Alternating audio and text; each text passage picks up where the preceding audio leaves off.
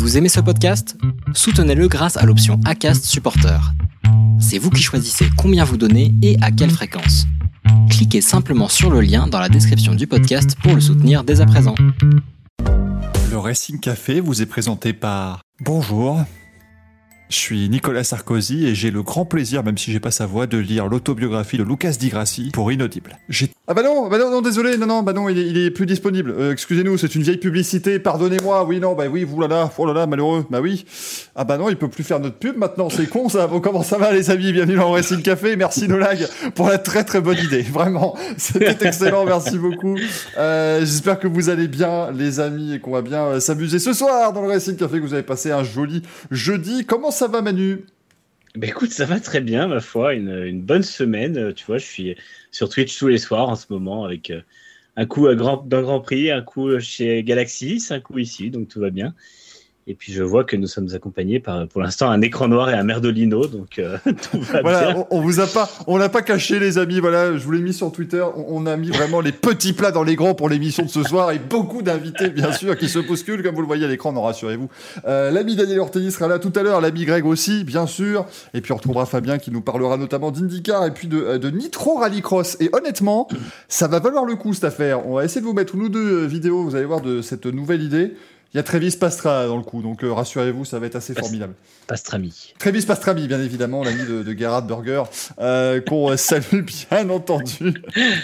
On nous dit crack est tombé. C'est merci, merci l'ami Loïc hein, de, de Galaxis euh, pour les 5 abonnements qu'il vient d'offrir à la communauté, absolument incroyable. Et merci Bryce Developer pour les 4 abonnements offerts, c'est extraordinaire. Train live niveau 3. Merci beaucoup les amis. Comment ça, des niveaux 3 Mais c'est extraordinaire. Regardez-moi ça, toute la moula qui vient d'arriver dans cette, émission. Ça va se voir, hein, mesdames et messieurs. Vous allez voir, ça va être absolument fantastique. Euh, Sarko coûte trop cher. Il est condamné, mec. Tu fasses complice de crime. Ah bah tout de suite, ça y est, bah voilà. Voilà comment, comment on remercie les gens alors qu'on a, on est allé des côtés les plus grandes stars possibles aux plus hautes sphères de l'État pour faire de la promotion du livre de Lucas Di Grassi. Et voilà comment on est euh, remercié. C'est assez extraordinaire.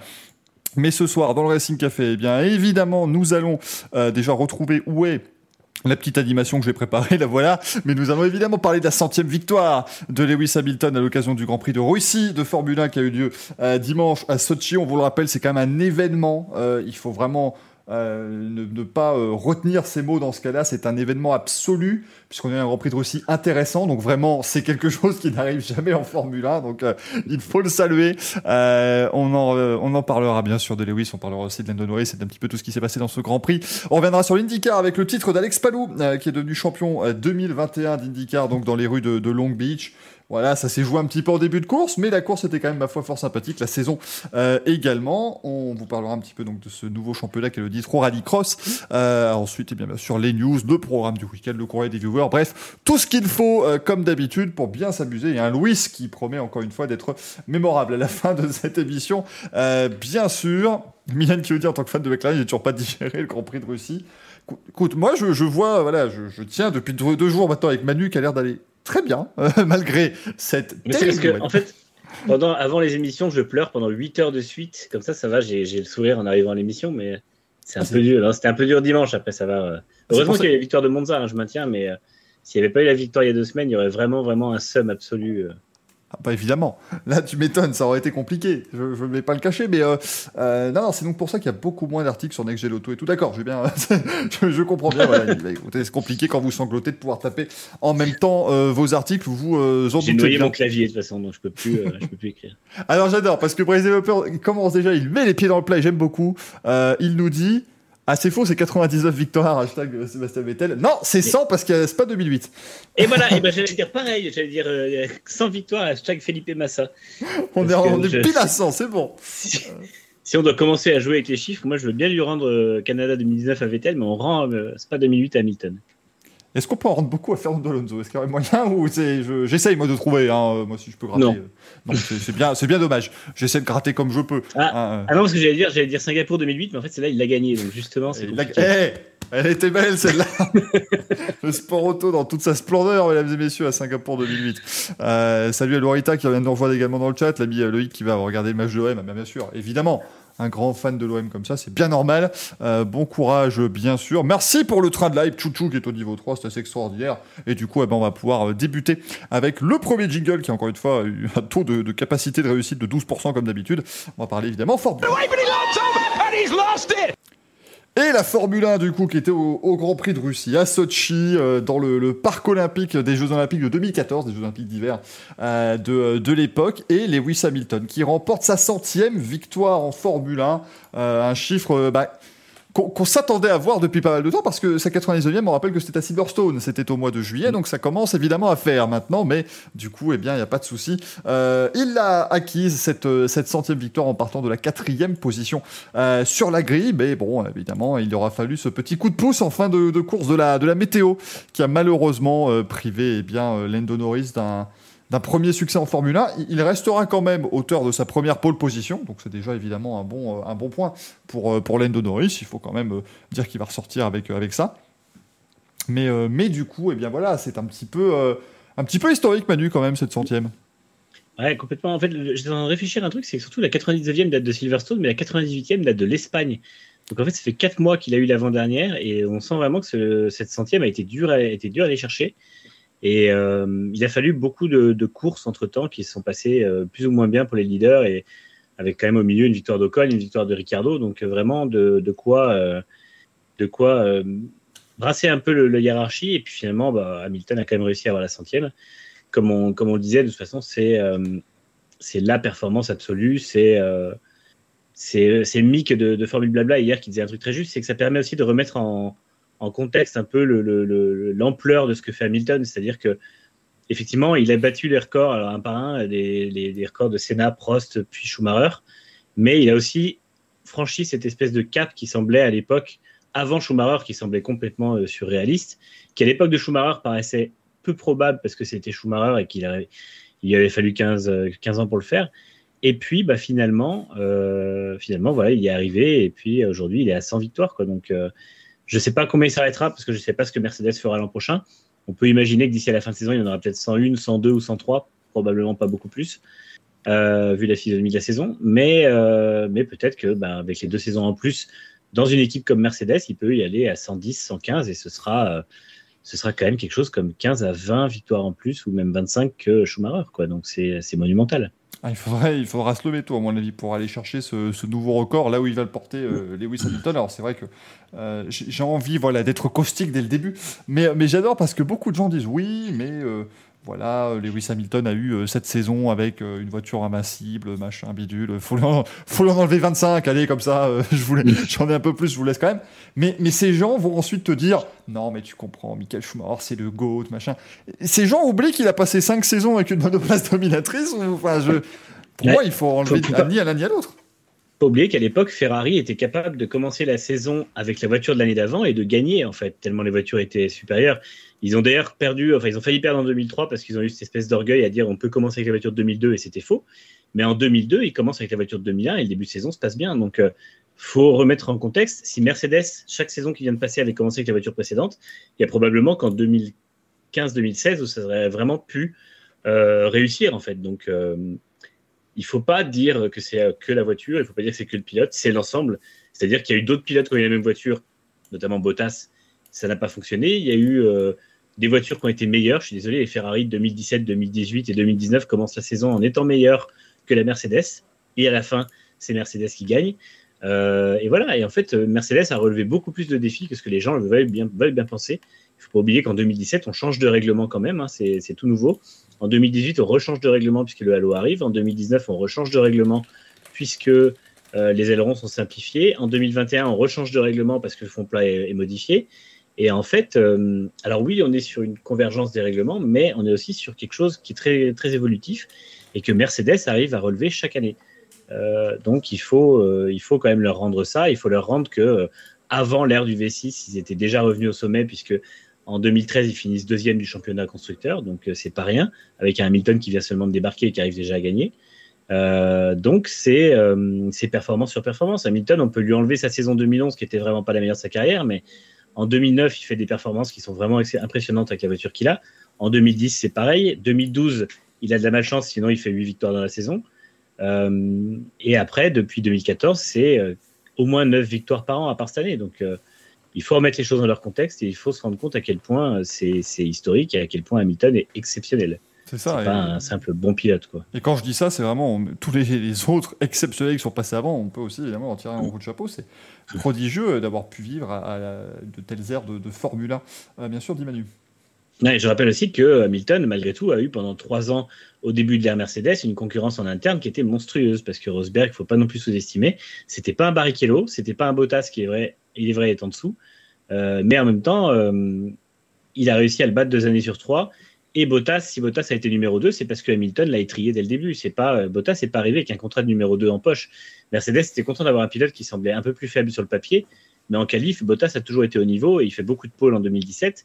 Il convertit moins en victoire, mais surtout, bah, Hamilton le, démolit en fait, et euh, il le démolit encore en 2018, encore plus.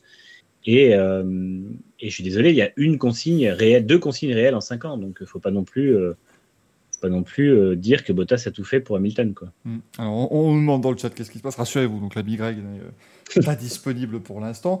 Et Daniel arrive également dans quelques instants pour évoquer euh, Lewis Hamilton. D'ailleurs, ce qui était très drôle, c'est que deux jours après ce centième succès, c'était l'anniversaire des 9 ans de l'annonce de sa signature chez Mercedes. Et quel bonheur de retrouver des petits messages de petits mains qui se disent Non, mais de toute façon, voilà, Hamilton ne fera jamais rien. quelle erreur pour lui de partir. Quel, qui est con celui-là. et du coup, on rappelle que depuis 2013, Hamilton a gagné quelque chose comme 75 Grands Prix. Et, euh, je crois. Et, et, McLaren 1. Euh, Alors, c'était vraiment le mauvais, le mauvais choix. Et oui, c'était en 2012 qu'il s'est annoncé, effectivement. Hein. c'était à 9 ans, le 28 septembre 2012, l'annonce officielle. Euh, après, son abandon à, après son abandon à Singapour, qui a été la goutte d'eau qui fait déborder le vase, qu'il était encore en tête. Et pour la troisième fois de l'année, il s'est fait voler une victoire par une panne mécanique. Exactement. et, ça a fait passer Eddie Jordan pour un oracle absolu. Euh, parce que là, il était quand même allé le voir de, loin, celui-là. Mais effectivement, euh, voilà, on, doit commencer par cette, cette centième victoire. Je me rends compte que je n'ai même pas mis le petit euh, indicateur en bas de l'écran qui vous indique à quel moment de l'émission on est, ce qui est quand même assez ah fantastique. on en était loin à 79 avec Mercedes, tu vois. Donc, 79, non mais c'est... Enfin, 21 avec McLaren et 79 avec Mercedes. C'est-à-dire que même s'il avait fait que Mercedes, il aurait un palmarès plus important que tous les, tous les autres pilotes. Et il faut pas oublier que si Hamilton était une équipe, il serait la cinquième équipe la plus victorieuse en F1. Donc euh, voilà, c'est quand même euh, des statistiques dans ce genre-là, c'est quand même quelque chose. Quoi. On rappelle qu'il y a des saisons où si Lewis Hamilton était une écurie de Formule 1, il aurait été champion du monde des constructeurs. Euh, c'est quand même assez fou ce qui se passe là-dedans. Merci beaucoup, Frobul Blabla qui vient de typer 5 euros. Exceptionnel. merci les amis, merci mon bot qui m'a envoyé aussi 50, 50 bits, vraiment connu que s'abonner. Bref, voilà, c'est la grande soirée. Merci beaucoup pour cette centième victoire. Mais c'est vrai que voilà, 79, ce serait sur le deuxième, et on parlerait de lui comme pouvant aller chercher Schumacher avec 79 euh, il en serait qu'à 12, donc c'est absolument euh, dingue euh, ce, qui, ce, qui, se passe là, vraiment. C'est quand même quelqu'un qu'il faut, qu'il faut saluer parce qu'il faut aller les chercher, toutes ces victoires. Mais en plus, du coup, parce que c'est 21 victoires avec McLaren en, bah, en 5 saisons quand même. Non, que dis-je, en, 6 saisons. Oui, oui, 6 saisons, ouais. En 6 saisons, et là. non, oui, c'est ça, oui, 6 saisons. et là, on en est à, la 9 chez, euh, chez Mercedes et il en est à 79. C'est pour vraiment vous montrer la différence quand même. On s'est mis Formule bas dans le chat, mais c'est quand même pour montrer qu'il y a une différence assez folle. Euh, et, on, en parlera tout à l'heure avec, euh, avec l'ami Daniel. Mais du coup, bah, évidemment, Manu, il a. certains vont dire qu'il a volé cette victoire au pauvre Lando Norris.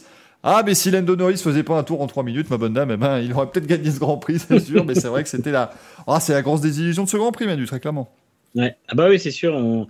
Il avait fait le taf pour aller chercher la victoire, donc c'est sûr que ça fait mal.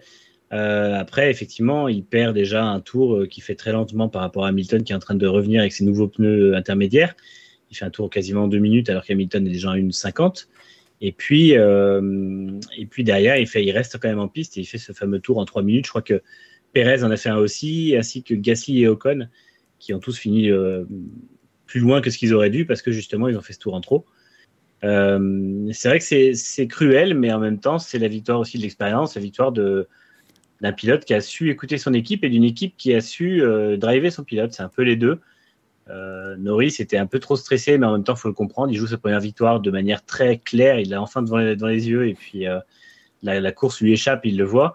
Et McLaren, et eh ben, mine de rien, c'est comme là que tu vois, c'est une équipe qui n'a pas joué vraiment quelque chose de très gros depuis 12, 10 ans parce que bah, ils ont paniqué devant l'enjeu et puis ils se sont effondrés. Donc là où Mercedes a réussi à s'appuyer sur son expérience et sur son, sa dynamique actuelle avec, avec l'ensemble des stratèges qui est, qui est monstrueuse. Il y avait une vidéo en Espagne qui avait, qui avait été faite avec des, des coulisses de la victoire stratégique et c'était super. On voyait vraiment les, conversations entre Bonington, Hamilton, Vols, et puis euh, il y avait Vols et Wolf d'ailleurs, et puis des stratèges de, de, Brackley. Et en fait, là, ils ont pareil, ça a dû être le cas. Ils ont dû continuer à, travailler bien ensemble, et puis en fait, ils ont su, entre ceux qui regardaient la météo, ceux qui regardaient les conditions en piste, ils ont su dire à Hamilton, tu dois rentrer maintenant, il n'y avait pas le choix en fait, et euh, ça a fait la différence. C'est ça, effectivement, c'est que voilà, il y avait, on en parle dans le chat, bien sûr, euh, Norris, McLaren a dit à Norris de rentrer. Mais McLaren était aussi un peu surpris. Enfin voilà, je pense que. Non, ils lui ont jamais dit de rentrer, c'est ça le problème. Enfin, de pas de rentrer. Ils ont dit, pardon, que la pluie arrivait, mais effectivement, ils ont toujours demandé. Ont si voulaient changer, mais le premier à dire euh, il faut que je rentre, c'est Doris, c'est pas oui, c'est vrai. C'est vrai qu'il lui demande euh, techniquement qu'est-ce que tu penses de la piste, qu'est-ce que tu penses qu'il faut faire niveau pneumatique, mais c'est vrai qu'il n'y a jamais cette injonction claire, alors que Mercedes a pris le pari deux tours même avant en disant à Hamilton, bah, ok, box, box, box, box. Il n'est pas rentré parce qu'il a décidé que c'était pas le bon moment. Ça, après, le pilote fait encore ce qu'il veut. On n'a pas encore la capacité d'appuyer sur un bouton et d'amener les voitures au stand automatiquement.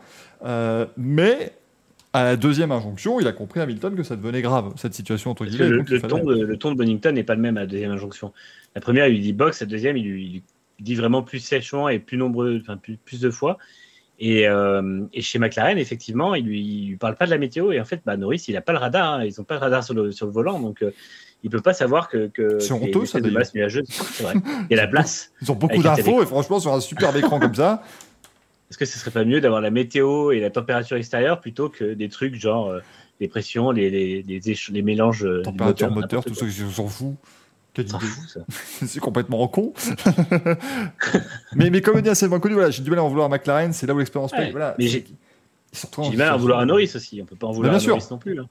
Moi, j'en en fait, veux à personne. Ils étaient à la pire situation parce que ils savaient que de toute façon, s'ils prenaient la décision trop tôt, ils avaient le risque de se prendre l'overcut au cas où la pluie ne reste pas. Et, euh, et qu'au pire, s'ils prenaient la décision trop tardivement et que Mercedes n'avait pas encore prise, Hamilton pouvait rester derrière et tenter de les dépasser au stand, sachant que les arrêts au stand dimanche pouvaient largement coûter une course vu le nombre qu'ils en fait en, en 8 ou 9 secondes. Donc, euh, c'était la situation la plus compliquée dans laquelle ils pouvaient se, trouver. Et euh, c'est un peu comme Spa 2008. La fin de course est complètement euh, folle et malheureusement, ça se joue aussi sur le coup de poker qui paye ou non. Maintenant, d'ailleurs, Manu, qu'on en est à deux courses, ça, ça, tombe bien. Allez, l'exclusif, on l'a pas évoqué dans le Grand Prix, mais maintenant qu'on en est à deux courses avec le, les nouvelles directives sur les, sur les arrêts au stand, est-ce qu'on est d'accord sur le fait que ça change quand même un minimum la phase du truc? Parce que, on l'a dit à Monza, il y a eu un ou deux arrêts loupés, enfin voilà, on se dit c'est peut-être une coïncidence. Là, il y en a eu une pelletée, et même les arrêts les plus rapides sont en 2 secondes 2, 2 secondes 3. Donc, il y a une, ouais, ils sont rares, c'est beaucoup plus en 3 secondes et demie. Et même à Monza, il n'y a, eu pas, il y a eu pas beaucoup d'arrêts manqués, mais Hamilton rate le sien, c'est un arrêt en 4-5 secondes. Verstappen rate le sien, c'est un arrêt en 11 secondes. Donc on voit que ça joue dans la course à la victoire, parce que finalement, il y a une telle pression que c'est peut-être ceux qui ont le plus de mal à tout faire dans l'ordre. Et, euh, et j'aurais pensé effectivement qu'avec les deux semaines de temps qu'il y a eu, ils auraient eu le temps de s'entraîner à l'usine et que ce serait mieux. Parce que finalement, à Monza, il y avait le triple header qui pesait un peu, ils n'avaient pas eu le temps de mettre en place ces choses. Et là, on voit que c'est pas le cas. On voit qu'en fait, bah non, euh, apparemment, ça suffit pas. Il y a des bugs. Alors, je ne sais pas s'il y a des bugs de matériel, mais j'imagine que si le matériel avec les capteurs n'était pas au point, euh, les équipes s'en seraient plaintes en disant bah, on nous vole des victoires. Donc, je pense que c'est vraiment des erreurs humaines.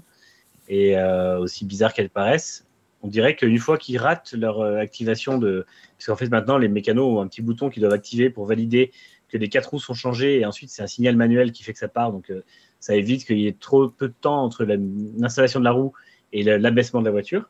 Sauf que on dirait qu'à partir du moment où ils ratent le premier coup, derrière, il y a un gros problème pour mettre en. pour enclencher vraiment le feu vert. Quoi. Donc, euh, tout de suite, ça coûte entre 3 et 7-8 secondes. Quoi. Enfin, pas 8, mais 6. Donc euh, c'est bizarre, mais en tout cas, ça, joue clairement. Et je pense qu'on n'est pas à l'abri de nos surprises sur les arrêts au stand euh, sur la fin de saison. Ça leur donnait un peu aussi ce côté euh, finalement un peu plus stressant aux phases d'arrêt au stand, parce que jusque-là, bah, une équipe qui avait une voiture qui avait 3-4 secondes d'avance, si la piste n'était pas en train de, vraiment évoluer, peu de risque d'overcut ou d'undercut et ça suffisait. Donc là, ça risque de pouvoir changer un peu la donne et on va retrouver un peu ce côté stressant des arrêts au stand. C'est pas un mal. Ça me rappelle les, les arrêts au stand dans, dans F1 2001 sur, euh, sur PlayStation 2 et tout ça, là où tu devais appuyer, tu devais faire toi-même l'arrêt au stand sur tes boutons et tu Oui. le plantais une fois sur deux. Bah là, ils font un peu pareil. Des fois, ils oublient d'appuyer sur le, euh, sur le bouton. C'était arrivé à, à Verstappen euh, avec son changeur de pneu avant droit, si je dis pas de bêtises, à Monza. Ouais. Et puis parfois, bah voilà, c'est vrai que. Il y, a- il y a plus cette capacité de, de faire des, des petites boîtes, mais, mais j'avoue quand même qu'on a vu, par exemple, chez Ferrari, c'était la roue qui avait du mal à se mettre.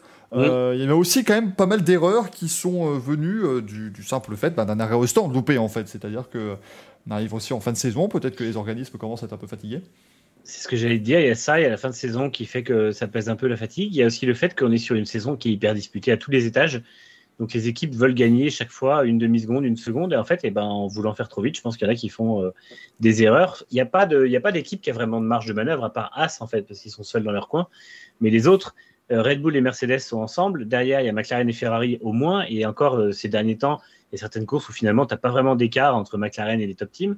Et derrière, tu as le peloton Alpha Tauri, euh, Alpine et Aston, et derrière, tu as Alpha et Williams. Et en fait, toutes ces équipes-là sont obligées de ne pas perdre de temps en piste parce que ça peut jouer sur une. Fin, c'est con à dire, mais ça peut jouer sur une ou deux places qui vont être gagnées au stand et qui ne seront pas reprises en piste derrière. Donc, euh, je pense qu'il y a beaucoup plus de pression, beaucoup plus d'enjeux, et ça pousse les équipes à aller un peu trop loin. Et c'est très bien. Ça veut dire que le peloton est, est serré et qu'on n'est plus sur cette F1 un peu plus euh, endormi les dimanches comme il y a deux ans. Quoi.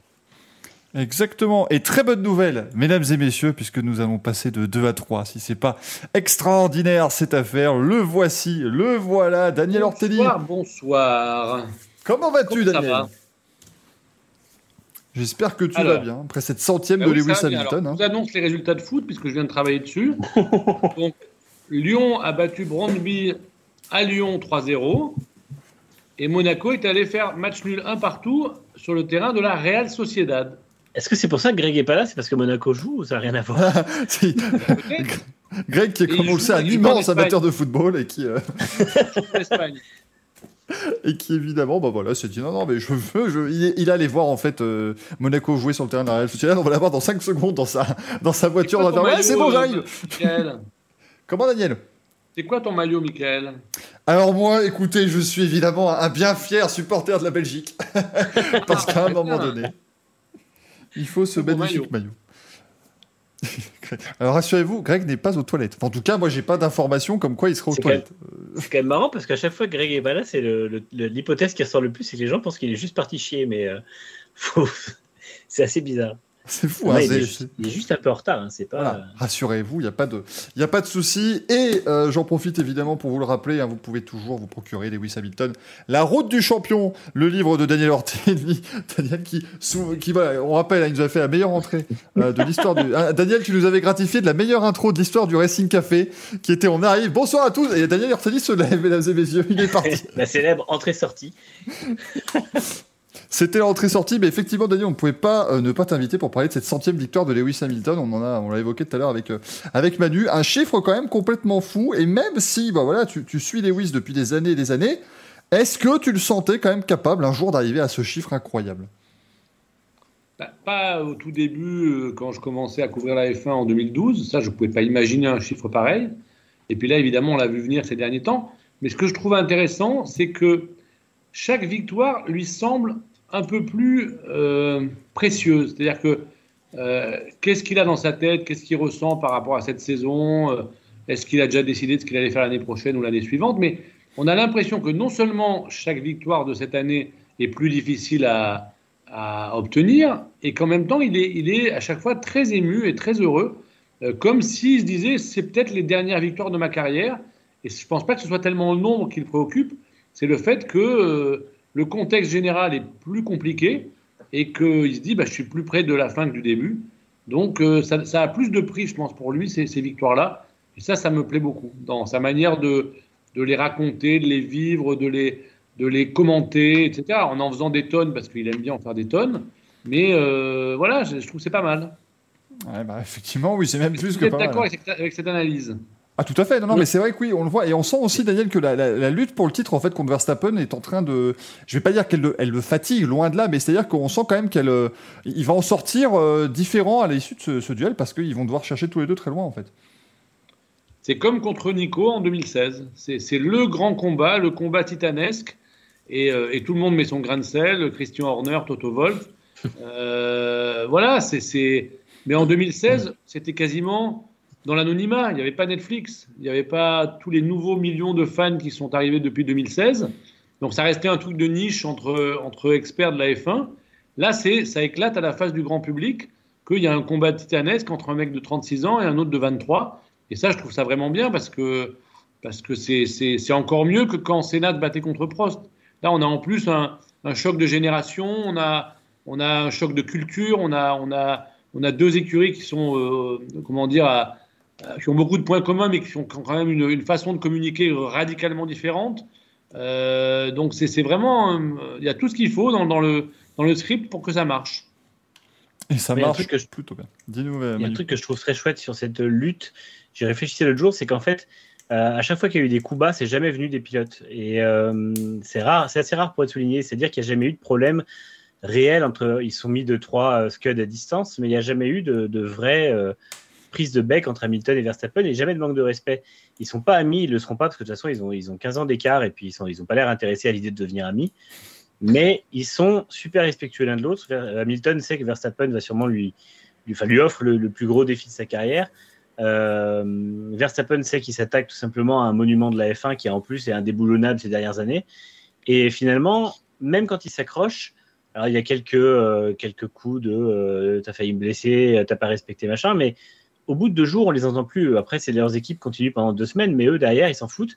Ils pensent à la course suivante et finalement, ça rend le truc le plus beau parce que dès qu'ils arrivent sur un Grand Prix, la seule chose qu'ils ont envie, c'est de battre l'autre, mais pas à la déloyale. Donc c'est toujours en fait un combat qui va se repartir de zéro euh, en piste. Et c'est pas comme avec Rosberg ou avec Rosberg, on sentait le cumul des, euh, des incidents qui commençaient vraiment à peser sur leur relation hors piste. Euh, ça se jetait des casquettes à la gueule en, en cool room. Ça, il y avait vraiment des, tensions qui étaient énormes et qui étaient visibles. Alors que là, il y a des tensions en piste, il y a des tensions forcément après les accrochages. Mais derrière, quand il faut se battre, il faut faire aller chercher une pole, une victoire, ils le font de la manière la plus sportive possible. Même si évidemment Verstappen insiste parfois un peu plus, etc. Mais il n'y a, a, pas de gros coups de roue vraiment dégueulasses. Il n'y a pas, de, y a pas de, de Senna en 90 ou de Schumacher à RRS euh, en 94. Pas encore, en tout cas. Et, 97 euh, hein, pour RRS. Oui.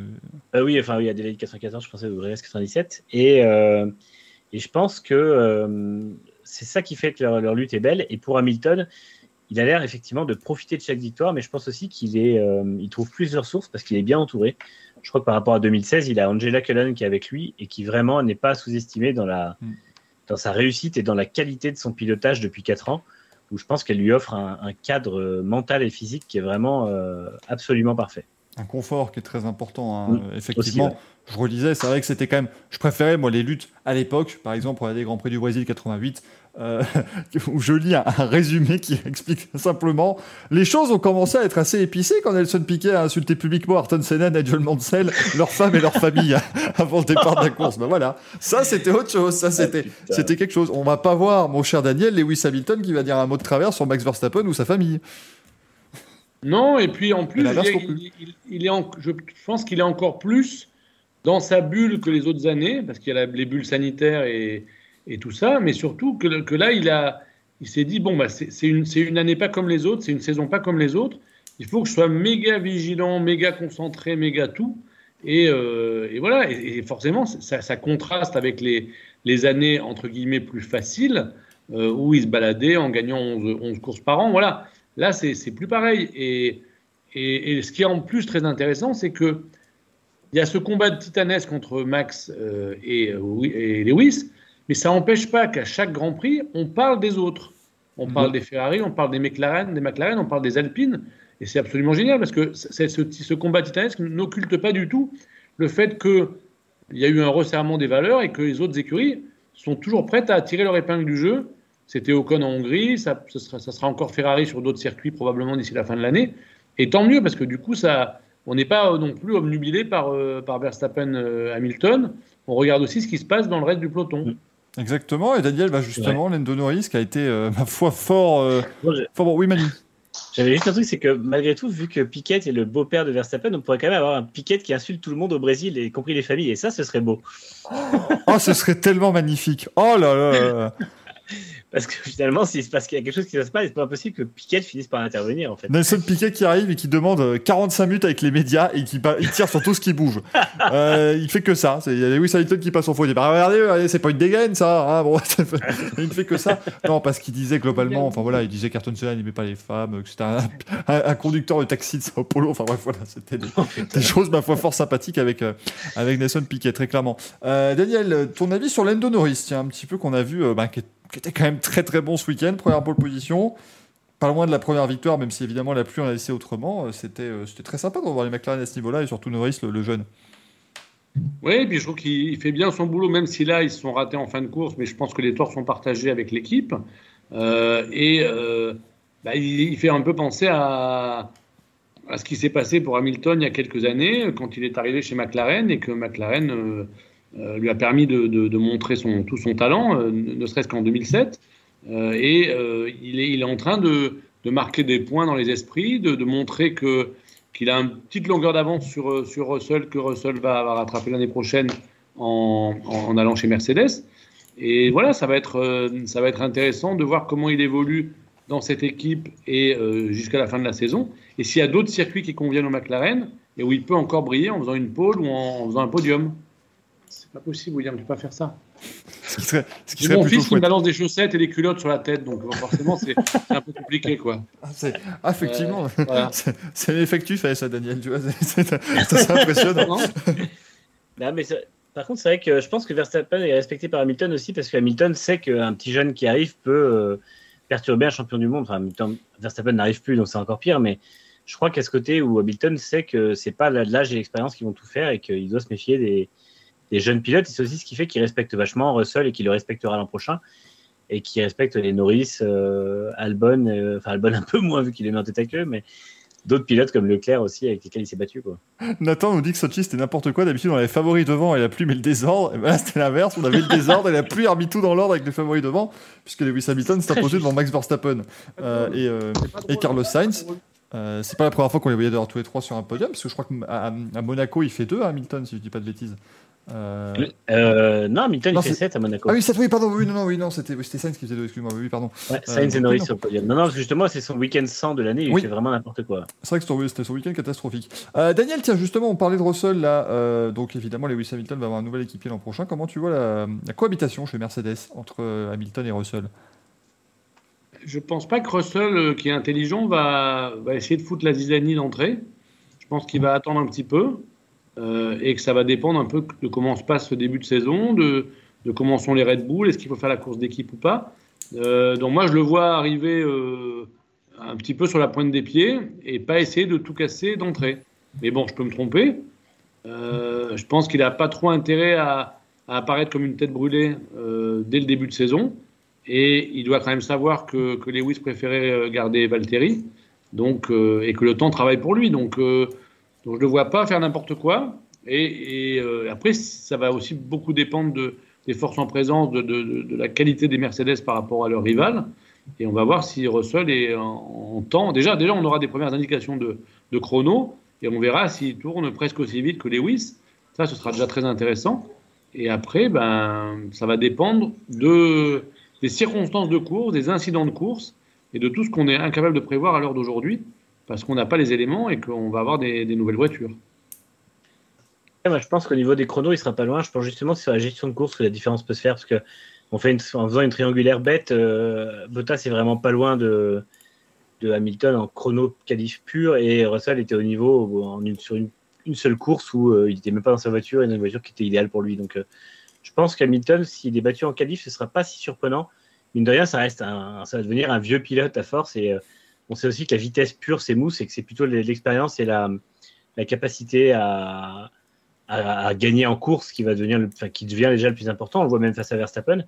Et je pense que le duel le plus important pour Russell sera le dimanche, sachant que lui est plutôt considéré encore aujourd'hui comme un monsieur samedi, même si de moins en moins c'est le cas. Ouais, c'est ça. C'est-à-dire qu'en plus, voilà, Russell arrive toujours à mettre cette Williams sur des positions qu'elle ne mérite pas forcément le samedi. Euh, mais on a vu sur sa seule course avec Mercedes qu'il a bien réussi à gérer le dimanche. Donc effectivement, ouais. ça peut être un, un, bon point. Il n'a pas du tout euh, été euh, soumis au stress quand il partait pour la première fois de sa carrière en première ligne. Donc vraiment, euh, voilà, c'est assez assez sympathique. Euh, au niveau des autres, euh, bah, des autres enseignements de ce, Grand Prix, euh, Daniel, bon, Ferrari, effectivement, semble revenir un petit peu. Voilà, voilà, c'est quand même une saison qui est bien meilleure que la dernière. Est-ce qu'il te surprend Carlos Sainz par rapport à Charles Leclerc, qui est quand même très compétitif, le pilote espagnol? Moi, moi personnellement, je ne suis pas surpris parce que parce qu'on on sait tous qu'il est très bon et qu'il n'a pas eu beaucoup de réussite ces dernières années dans les écuries où il était et, dans les circonstances dans lesquelles il, courait. Donc, je crois qu'il y a eu deux podiums sur quatre où c'était euh, sur le tapis vert parce que quelqu'un avait été euh, déclassé ou disqualifié.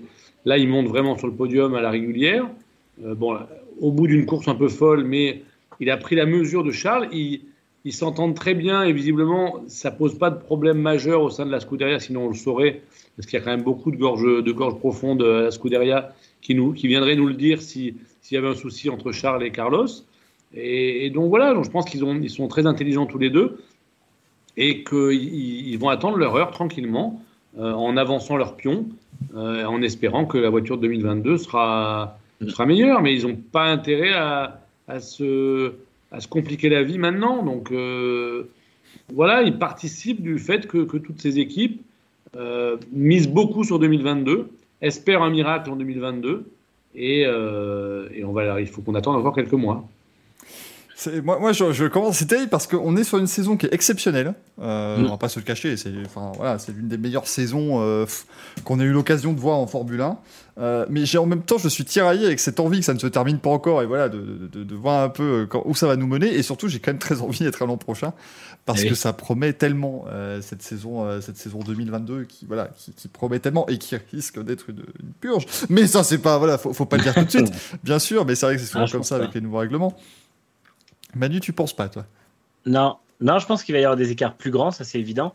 Mais je pense que les règlements sont assez restrictifs pour qu'il n'y ait pas des écarts trop grands et que, euh, en fait, on aura, pour moi, on aura un peu le phénomène 2009, c'est-à-dire que les, la hiérarchie risque d'évoluer au cours de la saison avec des équipes qui vont remonter en milieu de saison et euh, donc il est possible que les premières courses soient décevantes parce qu'on va sûrement avoir une équipe qui aura trouvé un truc en plus et qui va nous faire une brande 2009 en atomisant la concurrence euh, à, à Bahreïn.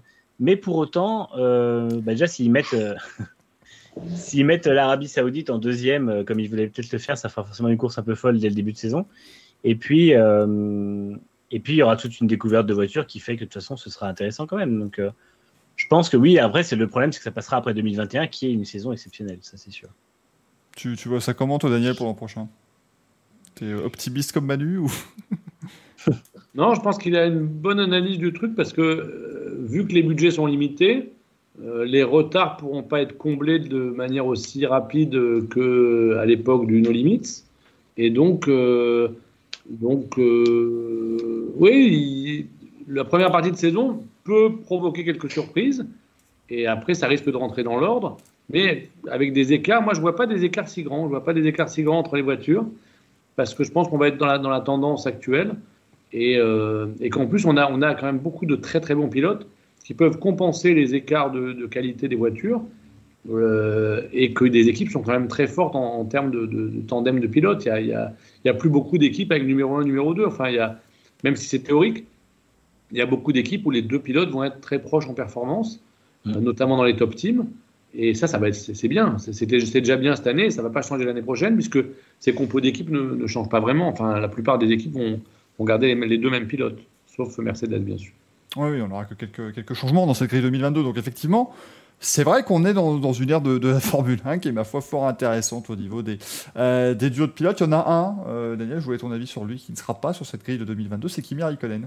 Euh, parce que Kimi, bah voilà, c'est le titre lors de la première saison de Lewis. hein, que voilà, je sais que pour certains, c'est encore une blessure ouverte. Il aurait eu son huitième titre, là, mais euh, voilà, Kimi Raikkonen, c'est quand même un pont de la Formule 1 qui va se, qui va se retirer. Oui, mais qui va se retirer, mais, mais dont on parle déjà pour refaire du WRC. Et, et, et Kimi, alors là, juste un truc, Kimi dans une WRC hybride, on va se marrer. Oh, Parce que ça va, ça va vraiment l'énerver, quoi. Il va pas supporter d'être dans une WRC hybride, ça va un peu lui gâcher son plaisir. Et, euh, et euh, voilà, on- je pense qu'on va bien rigoler.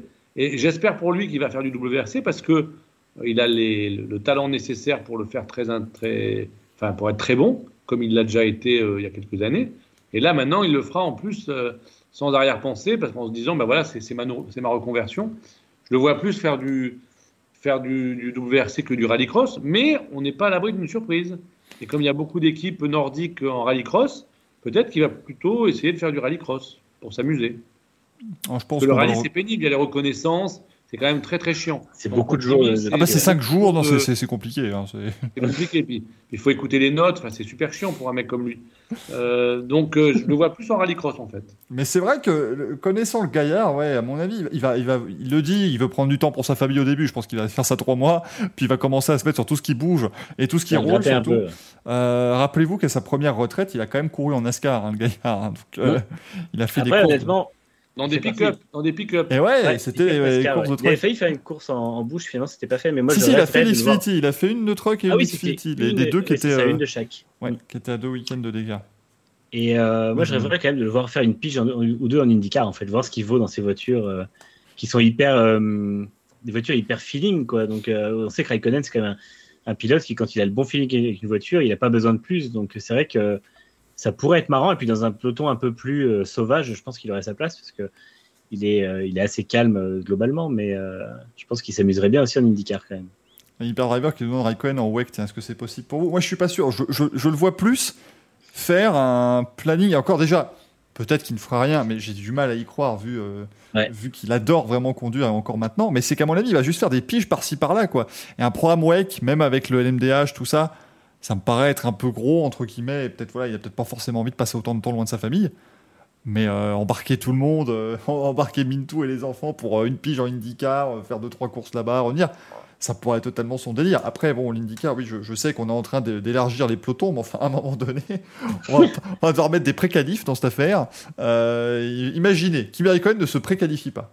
Kimi Raikkonen termine 37ème, et voilà, bah écoutez, se préqualifie pas pour la manche de Midoriyo, quel dommage. Ce serait. Tu veux dire comme Alonso en 2019 chez McLaren? Ça, c'était incroyable. Ça, d'ailleurs, on en parlera quand on évoquera l'IndyCar. Mais c'est vrai que tout le monde. Moi, j'ai déjà eu des messages dire Ah, mais Grosjean l'an prochain, il va faire l'Indy 500, c'est incroyable. Il va essayer de se qualifier. Ouais. C'est vraiment. euh, faut pas se. S'il se- vous plaît, ne, ne rouvrez pas cette plaie que je dois subir tous les jours. hein, parce qu'elle est là, la casquette de 2019, mesdames et messieurs. J'en ai une aussi, casquette de l'Indy 500 2019, et je, je soutiens cette, euh, ce dur souvenir. ça, c'est l'échec de Fernando Alonso et de McLaren, euh, très clairement, en, euh, en IndyCar. hein, ça, Et vous c'était même pas foutu de peindre la voiture avec la bonne couleur. Alors. et de, et de, et de mettre les, euh, comment, les, les indications. Il s'était trompé, on rappelle, entre le système métrique et le système impérial. Écoutez, à partir de ce moment-là, moi je ne sais pas trop euh, ce qu'on peut, ce qu'on peut faire, hein, euh, très clairement. Euh, bon, en tout cas, eh bien, euh, pour ce Grand Prix de Russie, bah, ma foi, c'était, c'était fort sympathique. Euh, Daniel, tiens, le prochain Grand Prix, on est en Turquie, donc du côté d'Istanbul. C'est là que Lewis Hamilton avait remporté son septième titre l'an dernier, son septième titre de champion du monde. Qu'est-ce qu'on voit, Daniel, tiens, dans, dans, tes, euh, dans ta boule de cristal, si tu en as une et que tu as bien de la chance, euh, pour ce Grand Prix d'Istanbul Bah, c'est le circuit donc, où il a conquis sa septième couronne euh, l'an dernier. C'est un circuit où il avait gagné en GP2 en faisant une très très belle remontée. Mm. C'est un circuit qu'il aime beaucoup euh, et qui a évidemment des ondes très positives, euh, encore plus positives depuis l'an dernier. Euh, c'est un circuit où évidemment s'il se met à faire mauvais euh, et qu'il nous fait une masterclass comme l'an dernier, ça va être dur de le suivre. Et c'est un circuit où les choix de pneus, à mon avis, vont être euh, déterminants. Donc, euh, donc voilà, ça, ça, ça, promet, ça va être un, beau petit week-end de, de, course. Et Max, on va voir enfin si Max s'est calmé et euh, est prêt à gérer ce championnat de manière un peu plus mature. Ça va être, à mon avis, le, la chose à surveiller ce week-end. Ce sera, on le rappelle, du 8 au 10 octobre, ce Grand Prix de Turquie. On vous en parlera bien sûr dans le, dans le Racing Café. Daniel, merci beaucoup d'avoir été là. Je rappelle évidemment qu'aux éditions City, vous pouvez toujours retrouver Lewis Hamilton, la route du champion. Si jamais, bah voilà, vous estimez que vous n'en connaissez pas encore assez sur Lewis Hamilton, bah rassurez-vous, vous allez ressortir de euh, cette lecture bien plus instruit sur le, euh, sur le septuple champion du monde. Merci les gars. Alors que Skype a explosé, mesdames et messieurs, c'est incroyable. C'est vraiment, mais, mais je suis euh, maudit. Excusez, Ah, voilà. Excusez-nous les amis, mais euh, c'est ma faute. Mais euh, vas-y Daniel, ça a coupé pile au moment où tu as commencé à nous remercier. Excuse-moi, j'ai- Skype Non, mais c'est pour vous a- vous a- voulais vous souhaiter une bonne soirée et à très bientôt. Bah, merci Fabien beaucoup. Gérard est là, il est arrivé. Voilà, merci beaucoup Daniel. On va faire effectivement Ciao, ciao. le, on va Ciao, faire le roulement. Euh, très clairement, on va faire le, le remplacement. Mais merci beaucoup Daniel en tout cas d'avoir été euh, d'avoir été présent. euh, pour cette émission. Alors c'est vrai que c'est incroyable. Manu est devenu Fabien chez moi, c'est c'est fou. Bah écoutez, on va on va sortir- si j'appuie et donc si j'allume le truc de Fabien, c'est un record Manu. de vitesse de, de rasage de, de barbe et de tête, mais bon. Oui, vu c'est-à-dire ça C'est- On va vous mettre l'un au-dessus de l'autre, ça va être le jeu des 7 des sept erreurs. Bon, comment vas-tu Fabien? Ça va très bien, les garçons. Salut à tous. Salut Manu, Salut. Mickaël. Salut Voilà. Michael. Normalement, tout est bien remis euh, à peu près. Bon, faut que je remette les noms, rassurez-vous. Euh, Fabien qui venir notamment nous parler d'IndyCar parce que c'était ce week-end. Et oui, la fin de la saison d'IndyCar. Ouais, on est, on est en septembre et c'est déjà fini. Rassurez-vous, c'est encore pire. L'an prochain, ça finit le 11. Donc, il va falloir s'habituer. Mais ça commencera en février. Je vous lance un merveilleux jingle IndyCar qui n'a toujours pas de son, hein, normalement. Mais on va, on va un jour régler ce problème, bien sûr.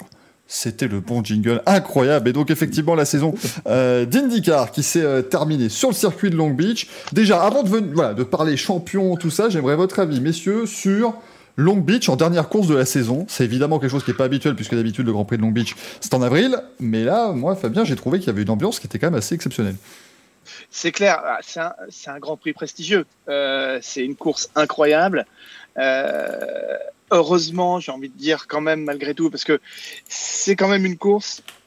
C'est dur de la mettre en dernier parce que si un titre se décide, c'est quand même pas forcément le circuit où il se passe énormément de choses et où tu peux, si tu es en lutte pour le titre, faire la différence. Donc ça, c'est peut-être le bémol que je, que je trouverais à, à cette dernière course de, de la saison. Mais quel lieu, quel circuit mythique, quel, euh, quel panache pour finir euh, cette saison d'IndyCar. Euh, je trouve que les deux derniers circuits, finalement, on aurait pu les inverser, qu'on finisse à Laguna Seca ou qu'on finisse à Long Beach. Le prestige aurait été le même à mes yeux.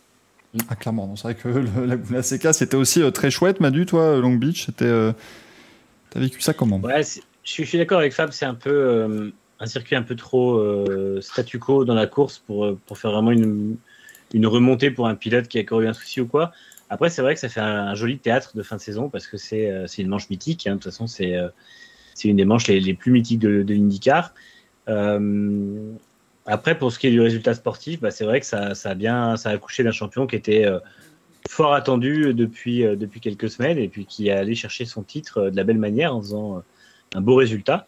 Et, et puis, ma foi, bon, bah, Howard n'a pas eu de chance, mais en même temps, il avait déjà 35 points de retard sur euh, 50 et quelques à marquer. Donc, c'est que le- la saison avait déjà tourné en sa défaveur et que ça n'a été que le- le- la fin de son rêve, mais pas, pas là où il a perdu le titre. Donc, euh, finalement, il n'y a pas de. Il n'y a pas de, de, de choses illogiques dans ce résultat. Quoi. Ouais, non, effectivement. Non, le plus dur pour Palou était déjà fait. quoi. C'est clair Ouais. que euh, euh, on aurait pu courir n'importe où, je, même sur un circuit euh, Road America ou quelque part euh, d'autre où les déplacements auraient été plus simples et où la course et la stratégie auraient pu avoir un effet. Mais quoi qu'il arrive, Palou contrôlait le truc. Je crois, je crois que, hormis, hormis si on l'avait fait à Nashville, sinon c'était bon. Quoi. ah bah là, Nashville, ça aurait pu être encore une belle Je affaire. Vous croyez que, Howard aurait volontairement survolé une voiture pour gagner comme l'a fait Ericsson? Il aurait tenté la stratégie décalée. Euh, Palou, euh, c'est le plus dur à Portland, je crois. Finalement, il arrive à remonter et à gagner là où, euh, où la course se passe très mal pour lui. Et euh, je crois que c'est le moment où il a montré qu'il avait absolument aucune. euh, qu'il était totalement per- imperméable à la pression. Et euh, où il a réussi à, à reprendre bah, les 35 points qu'il avait d'avance sur, euh, sur euh, Howard. Il lui en reprend 33 ce, ce jour-là, ou Mm. 35 même. Donc c'est là que ça se joue pour moi. C'est en tout cas sur la fin de saison, c'est là où il fait vraiment la différence. Ouais, c'était impressionnant. On rappelle Alex Palou, 24 ans, c'est le septième pilote le plus jeune à remporter le championnat IndyCar, donc c'est quand même, euh, euh, ça fait maintenant des années qu'on nous vend toujours le truc, la jeunesse contre euh, les moins jeunes. Bah au moins voilà, ça y est, on, a vraiment cette cette histoire qui se met en marche et Colton Herta a gagné avec tout ce genre de choses. Euh, et, il a été, euh, j'ai trouvé quand même d'un calme olympien pendant toute l'année. Il gagne sa première course d'IndyCar au début de l'année à Barber lors de la première manche. Euh, et après, la, la partie lui est quand même pas rendue facile parce qu'il se retrouve à prendre des pénalités un peu n'importe où parce qu'il doit changer de moteur. On rappelle comment ça se passe en IndyCar. Vous avez en fait un pool de, moteurs euh, pour la saison et surtout chaque moteur doit faire une certaine distance, sauf qu'ils prennent en compte les essais d'avant-saison. Et Alex Palou a cassé un moteur en essai d'avant-saison, donc il savait qu'il se prendrait des pénalités dans l'année de 6 places, de 7 places, de voilà, comme ça, parce que il y avait cette casse moteur, donc il se retrouve à devoir partir plus loin sur certaines manches. Il casse son moteur à Indianapolis lors de la deuxième course sur le routier. Euh, bref, Fabien, il a, quand même dû euh, passer par pas mal de, galères, et puis finalement, bah, il arrive et il remporte ce titre facilement quasiment.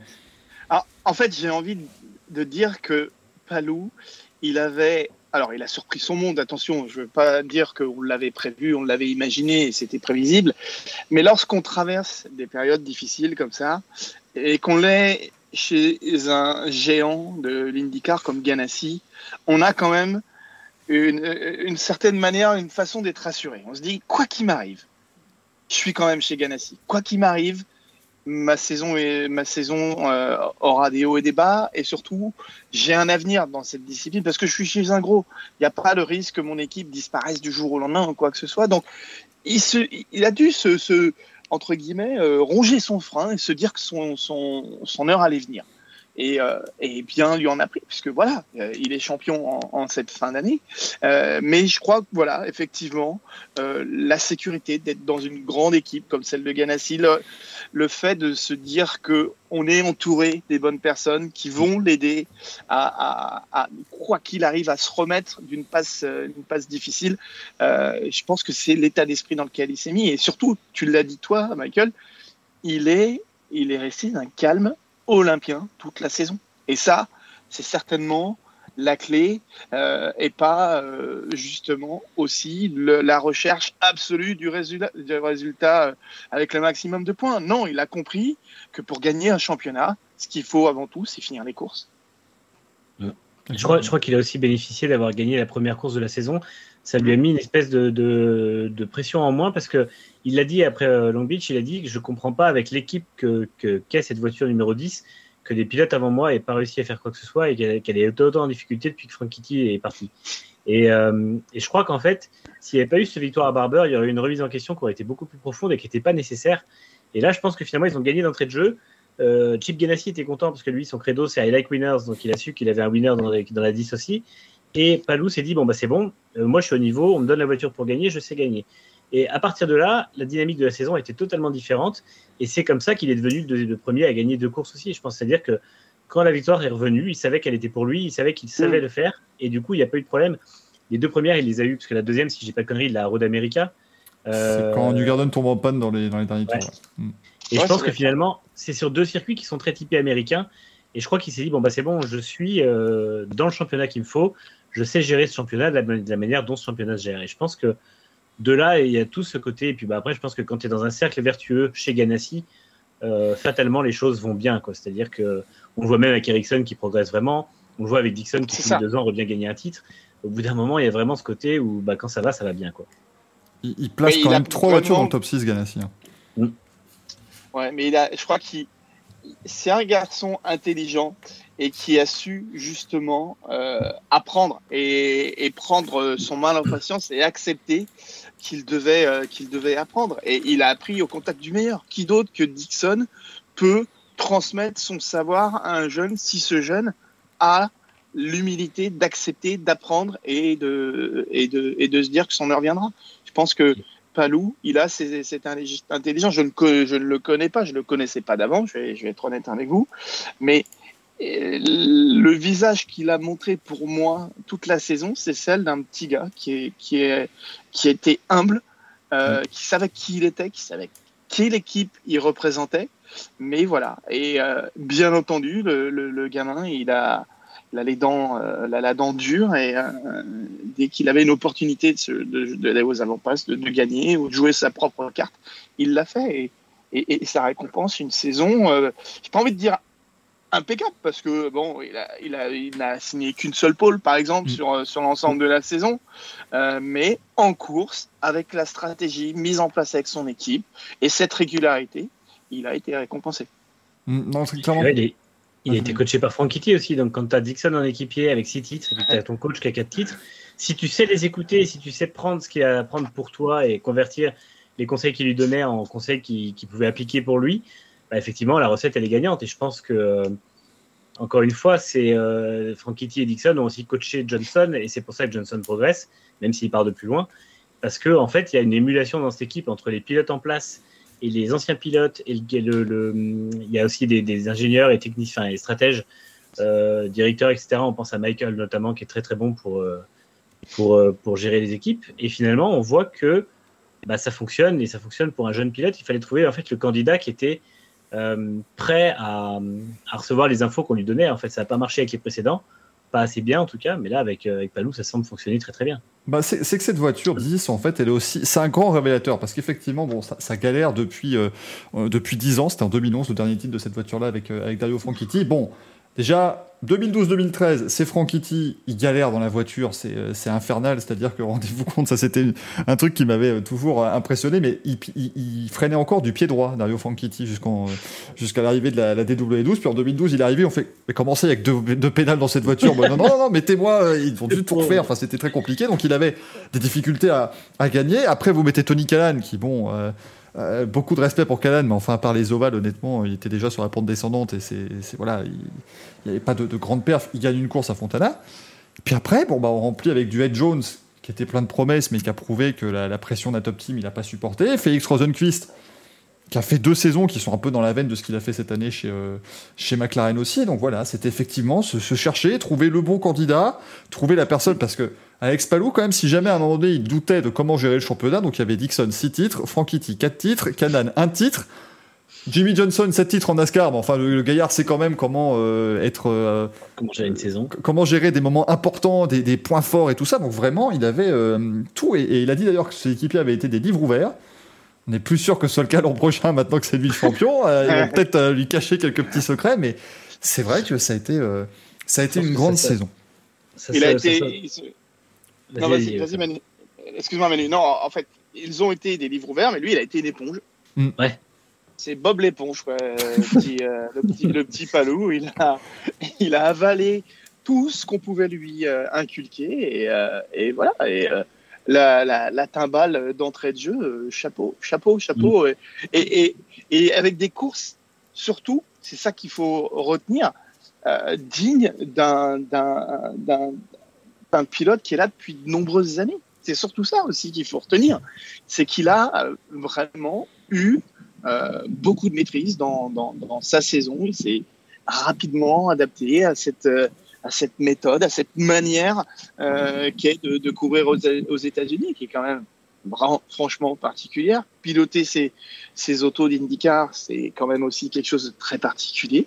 Euh, donc pour un petit gars de son âge, c'est fabuleux. Franchement, c'est je pense que vous serez peut-être d'accord de dire que Palou, c'est le genre de mec où tout le monde est content pour lui quand il a son, quand il a son titre, parce que c'est, c'est pas un mauvais gars, quoi. Le mec, il est, il est, sympa avec tout le monde, il est poli, il est propre sur lui, enfin, il, il fait pas de vagues, mais il, il se laisse pas faire, donc euh, non, c'est, génial, franchement. Et puis il profite, en fait, ça, ça se voit qu'il kiffe euh, ce qu'il fait, c'est-à-dire que là, il est arrivé chez Ganassi, ça fonctionne, et on voit qu'il a pris du plaisir toute la saison à se battre et euh, il était super impliqué parce que quand il s'est fait sortir euh, à Gateway, c'est à Gateway, je crois qu'il s'est sorti avec Dixon. On voit que c'est, il est vraiment est super énervé et puis en même temps, il n'a pas non plus des mots plus haut que les autres. Il se remet au taf derrière et en fait, ouais, il est vraiment, il est vraiment à fond. Et je pense que je pense que là, du coup, gagner dès sa première année chez Ganassi, dès la deuxième en IndyCar, bah, je pense que Ganassi ne mm. va pas faire trop de, trop de réflexion et je pense qu'il est parti, si tout se passe comme ça sur les saisons suivantes, pour devenir un de ces pilotes Ganassi qui reste pendant 5, 10, 15 ans parce que mm. Ganassi fonctionne comme ça. On le voit avec Dixon qui est là depuis, euh, depuis, depuis, euh, plus de 15 ans. On voit euh, qui est resté un bon moment et Ganassi aime avoir de la stabilité. Il sait que Dixon ne sera pas non plus là éternellement parce que bah, Dixon a plus de 40 ans donc il faut commencer à penser à la suite. Et bah, Palou est peut-être justement ce pilote qui pourrait comme Dixon l'a fait il y a, 15-20 ans, euh, reprendre le, flambeau et devenir celui qui est régulièrement aux avant-postes avec l'équipe tous les ans, qui est le défenseur vraiment de Ganassi. J'avais beaucoup aimé en, conférence de presse, quelqu'un lui avait posé une question sur la Formule 1, parce qu'évidemment c'est de bon ton, et c'est vrai, pour tous les jeunes, hein, Howard, Erta, on pense, bah voilà, s'ils font des belles performances IndyCar, est-ce que la, si la F1 venait toquer, euh, est-ce qu'ils iraient? Il a répondu, Palou, non, sauf si Chip Ganassi Racing pas en Formule 1. Et j'ai trouvé, voilà, c'est le gars, euh, c'est qu'il a une équipe super autour de lui et que voilà, il n'a mhm. il a, pas de raison maintenant de, de s'en aller. Euh, je pense qu'il va aussi rester, à mon avis, pas mal de temps. Euh, c'est pas euh, c'est aussi, c'est pas quelqu'un non plus qui a la mémoire courte. Et il a la tendance aussi à donner des, chances à ceux qui ont été champions pour lui. Et mm. si il a une mauvaise passe à un moment, bah, il le, il, le gardera, il le soutiendra, à mon avis. sans trop de problèmes. Mais c'est vrai que Alex Palou, très impressionnant pour cette, pour cette deuxième saison IndyCar. Pat Howard, c'est dommage, hein, du coup, parce que le, le, Mexicain était deuxième du championnat, il termine troisième, du coup, euh, on, s'est fait percuter par Red Jones. Bon là voilà, tu disais, euh, tu parlais Fabien de voilà, Emmanuel aussi d'un calme chez Palou. Bon bah là, euh, voilà, on a, eu on a eu Ed Jones qui nous a sorti à peu près tous les tous les clichés sur sur Ed Jones en interview. On a Elio Castroneves qui a littéralement explosé hein, lors du, warm-up du, du, dimanche matin. Ça c'était, je l'ai rarement vu énervé comme ça. Mais c'est vrai que Pato Howard, bon bah il mène quand même cette équipe McLaren au, au troisième rang du championnat. et comme il l'a dit, ils n'ont jamais eu la meilleure voiture. C'est vrai que c'était assez impressionnant, mais à aucun week-end, on se dit, tiens, c'est pour McLaren ce week-end, mm. c'est pour Howard, c'est... Ils ont toujours dû se battre, remonter, euh, faire ce qu'ils peuvent. Euh, et, Fabien, je pense qu'on a découvert en Pato Howard quand même un sacré, euh, un sacré gaillard aussi hein, pour l'avenir. Mais en fait, c'est pour moi, Palou et Howard, ce sont les nouveaux visages de, de l'IndyCar. Mm. À eux deux, allez, en y ajoutant peut-être Colton Herta, on a changé de, physionomie en IndyCar. C'est fini cette discipline où euh, des gars venaient terminer leur carrière. Euh, cette discipline où euh, quand on, commence à avoir justement de l'expérience, c'est là qu'on commence à gagner. Non, comme dans beaucoup d'autres disciplines, en fait, des jeunes se sont dit, mais en fait, l'IndyCar, c'est une discipline où on peut faire carrière. C'est une mm. discipline où on peut vraiment euh, se faire connaître et, respecter dans le monde du sport automobile. Et ce ne sont pas des pilotes américains, à part Colton Herta. On a là un Mexicain, un, Espagnol qui ont compris, comme, comme Simon l'a compris euh, et, Sébastien Bourdel l'ont compris au, bout d'un moment. Mais on se dit que tous ces, que tous ces garçons euh, vont donner un nouveau visage à, à l'IndyCar et peut-être ouvrir une nouvelle brèche, une nouvelle voie. Et, et, tant mieux parce que euh, ça ne fait qu'enrichir le, championnat d'avoir ce mélange de, fougue de la jeunesse et de l'expérience de vieux briscards comme, comme Dixon qui, sincèrement, pour moi, Dixon, il s'est mis, comme ça cette année. Oui. Fabien, tu as de très beaux yeux, je tiens à te le signaler. Bon, bonsoir Greg qui, démarre sur de très très bonnes, euh, très très bonnes remarques. Comment il va? Salut Greg.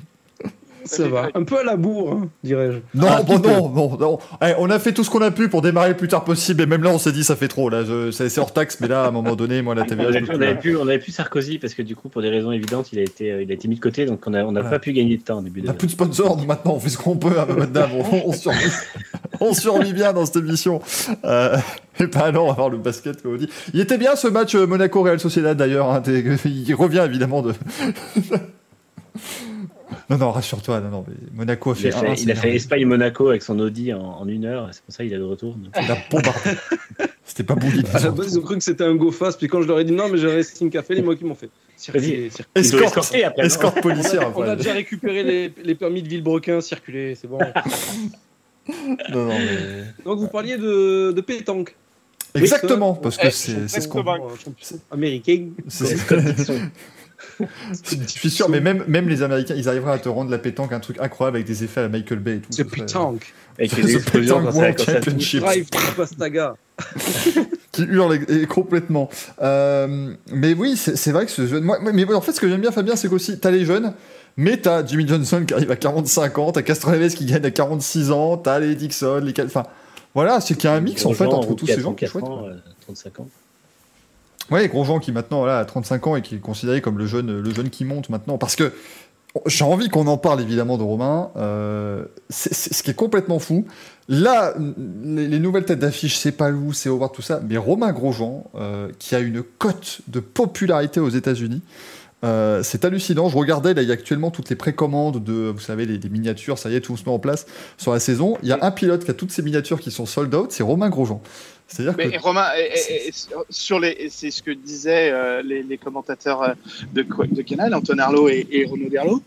le vendredi, de tous les, toutes les courses d'IndyCar, le, tout le merchandising Romain Grosjean est sold out que ce soit la mmh. casquette, le t-shirt, euh, le, vraiment, euh, il arrive avec euh, son, surnom, on a déjà, c'est le, c'est le, c'est le Phoenix.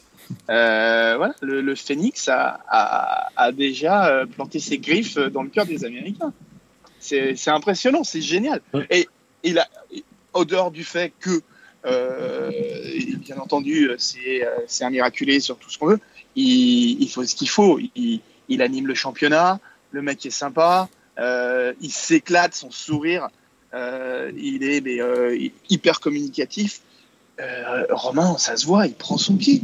Il prend son pied, il se revoit, euh, il le disait, il a l'impression de revenir à, à l'époque de la Formule Renault, où euh, il voit les voitures sous les bâches, euh, il pleut, on met le parapluie dessus et tout. Il n'y a pas, il y a pas une, une, une, structure semi-rigide qui est construite autour de la voiture dès qu'il y a trois, trois gouttes de pluie qui tombent. Et ça, pour lui, ce retour à cette simplicité, a aussi aucune langue de bois, euh, des personnes qui se parlent la longueur de la tube et tout ça. Pour lui, ça doit être mais juste fabuleux. Ah non, mais C'est- c'est- non, mais c'est joliment expliqué. Mais c'est oui, non, mais c'est ça en plus. Non, non, mais c'est c'est complètement. Enfin, je, je, je vous avoue, quand il a annoncé venir en IndyCar, j'étais, moi, je savais que ça marcherait niveau pilotage. Enfin voilà, c'est c'est pas un manche, Romain quand même. Il sait, il sait encore piloter, même si les dernières années avec As, il a pas fait le résultat. On sait bien que c'est à cause de la voiture, mais mais je me suis dit quand même, il y a, y a- enfin, je l'ai découvert vraiment ce côté très euh, très libre, très euh, voilà, euh, c'est vraiment, on le voyait avec Pagenaud, voilà, ça mangeait des côtes de bœuf avant, avant les courses et tout, ça c'est des trucs. Bon bah, là, il a passé 10 ans en F1 à devoir vérifier le moindre gramme, tout ça, parce que dès que t'es un peu grand, c'est compliqué. Voilà, bon, bah, voilà, en IndyCar, il peut, il peut venir.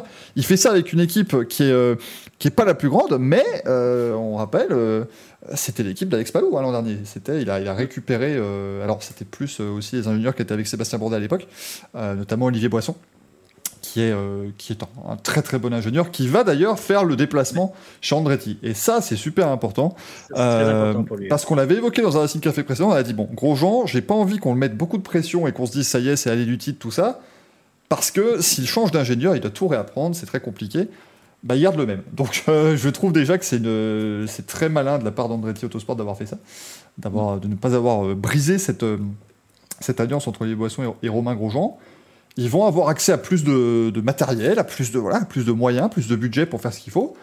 Après, faut pas non plus croire qu'il va forcément arriver, gagner les quatre premières courses de l'année, faire tout. C'est pas encore garanti. Déjà, il va devoir apprendre une toute nouvelle discipline qui est la course sur ovale rapide. Et déjà, ça va être, euh, ça va être costaud parce que dès la deuxième manche du championnat, c'est le Texas. Il y en a beaucoup qui, euh, qui ont du mal quand ils arrivent sur cette piste-là. Donc, euh, Fabien, je pense qu'on est, on est optimiste, on, est, on se réjouit de ce qu'il va faire, mais il faut quand même ne pas trop lui mettre la pression parce que c'est un petit peu la, la spécialité. Mais ouais, mais alors je pense sincèrement que le fait qu'il aille s'installer aux États-Unis, c'est déjà une preuve de son engagement vis-à-vis de la discipline. Mm.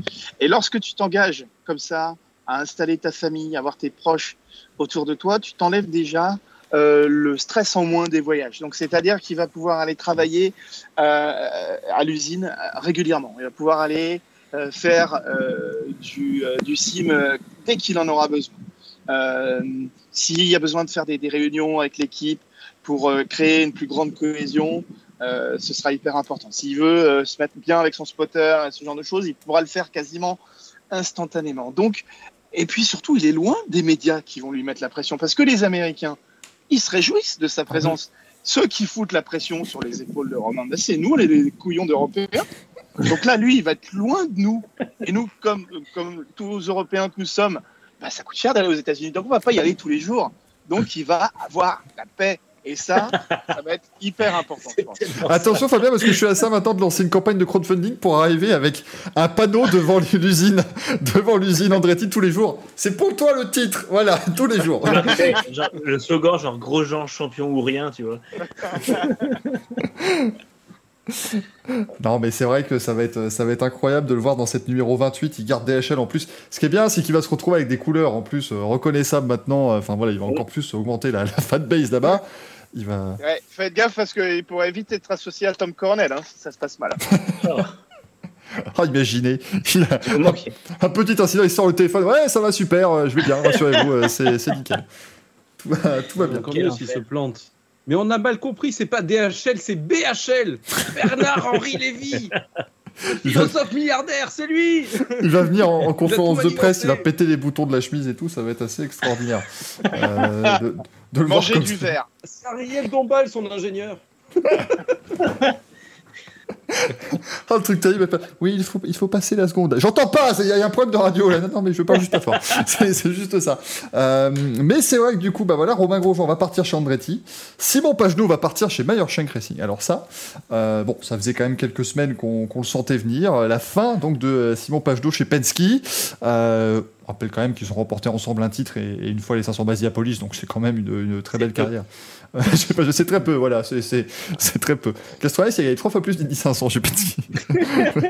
qui met vraiment la merde. Mais euh, euh, d'ailleurs, bon, moi, ce qui me- on disait tout à l'heure, c'est ça ce qui- qui me, ce qui m'étonne en fait, c'est que Penske garde Power, mais pas, euh, pas Simon, alors que les, les deux ont connu leur, leur haut et leur bas cette saison. Ouais, mais Power, il avait signé un contrat de deux ans. Oui, bah oui, oui. blindé, euh, je pense que là, c'est là ce qui fait la différence aussi. hein. Power, euh, il n'aurait pas signé son contrat de deux ans avant. Je pense qu'il l'aurait. Il y a une femme qui a une bouteille qui disparaît. Il l'aurait. euh, Incroyable, ça. Ah, c'est beau. Je pense que Power n'aurait pas eu un David contrat pour Chesterfield. 2023. 2022, il l'aurait viré. Alors, c'est vraiment moi, Power, la, la, Mais- la mobilité chez Penske, c'est fort. Je vous, je vous, mess- mes- messieurs, je vous conseille la lecture dans cet excellent magazine. Ah, vous vous n'allez pas le voir. Là, voilà. Euh, donc ce numéro, Loco Hebdo, voyez-vous. Un peu transparent, ce Euh, magazine. ouais, ouais, tout à fait. Non, mais il y a une interview croisée entre Romain Grosjean, Simon Pagenaud et euh, Sébastien Bourdet. Et les trois conversent un petit peu de euh, l'intérêt de courir au- aux États-Unis. Très intéressant. Thomas Goubin a vraiment fait une très, un très très bon boulot là-dessus. Et on découvre que Simon, Simon se lâche un, un tout petit peu. Et on découvre que finalement, chez Penske, il n'était pas si libre que ça. Ça a l'air sympa, les Penske Games. euh, Mm. on, est, on est une bande de buddies, euh, euh, c'est fun et tout ça. Mais non, pas tant que ça. Et il Mm. dit que partir chez Michael Shank, bah pour lui, c'est un retour aux sources parce qu'il va pouvoir avoir euh, son mot à dire dans les choix techniques. Il va pouvoir avoir son mot à dire dans la stratégie dans laquelle l'équipe va, va, va, va courir chaque course. Et je crois que ça, euh, cette candeur et cette fraîcheur, Simon l'avait perdu au sein de, l'équipe Penske et qu'on pourrait retrouver un. Alors ça va être compliqué, faut, faut, le reconnaître, mais, mais peut-être que déjà si Simon se sent bien dans ses baskets, on va retrouver le Simon qu'on a vu euh, combatif et, et capable de jolis coups et, et surtout d'avoir une voiture qui lui convienne. Parce qu'on a vraiment l'impression depuis cette nouvelle génération de voitures que cette voiture ne lui convient pas.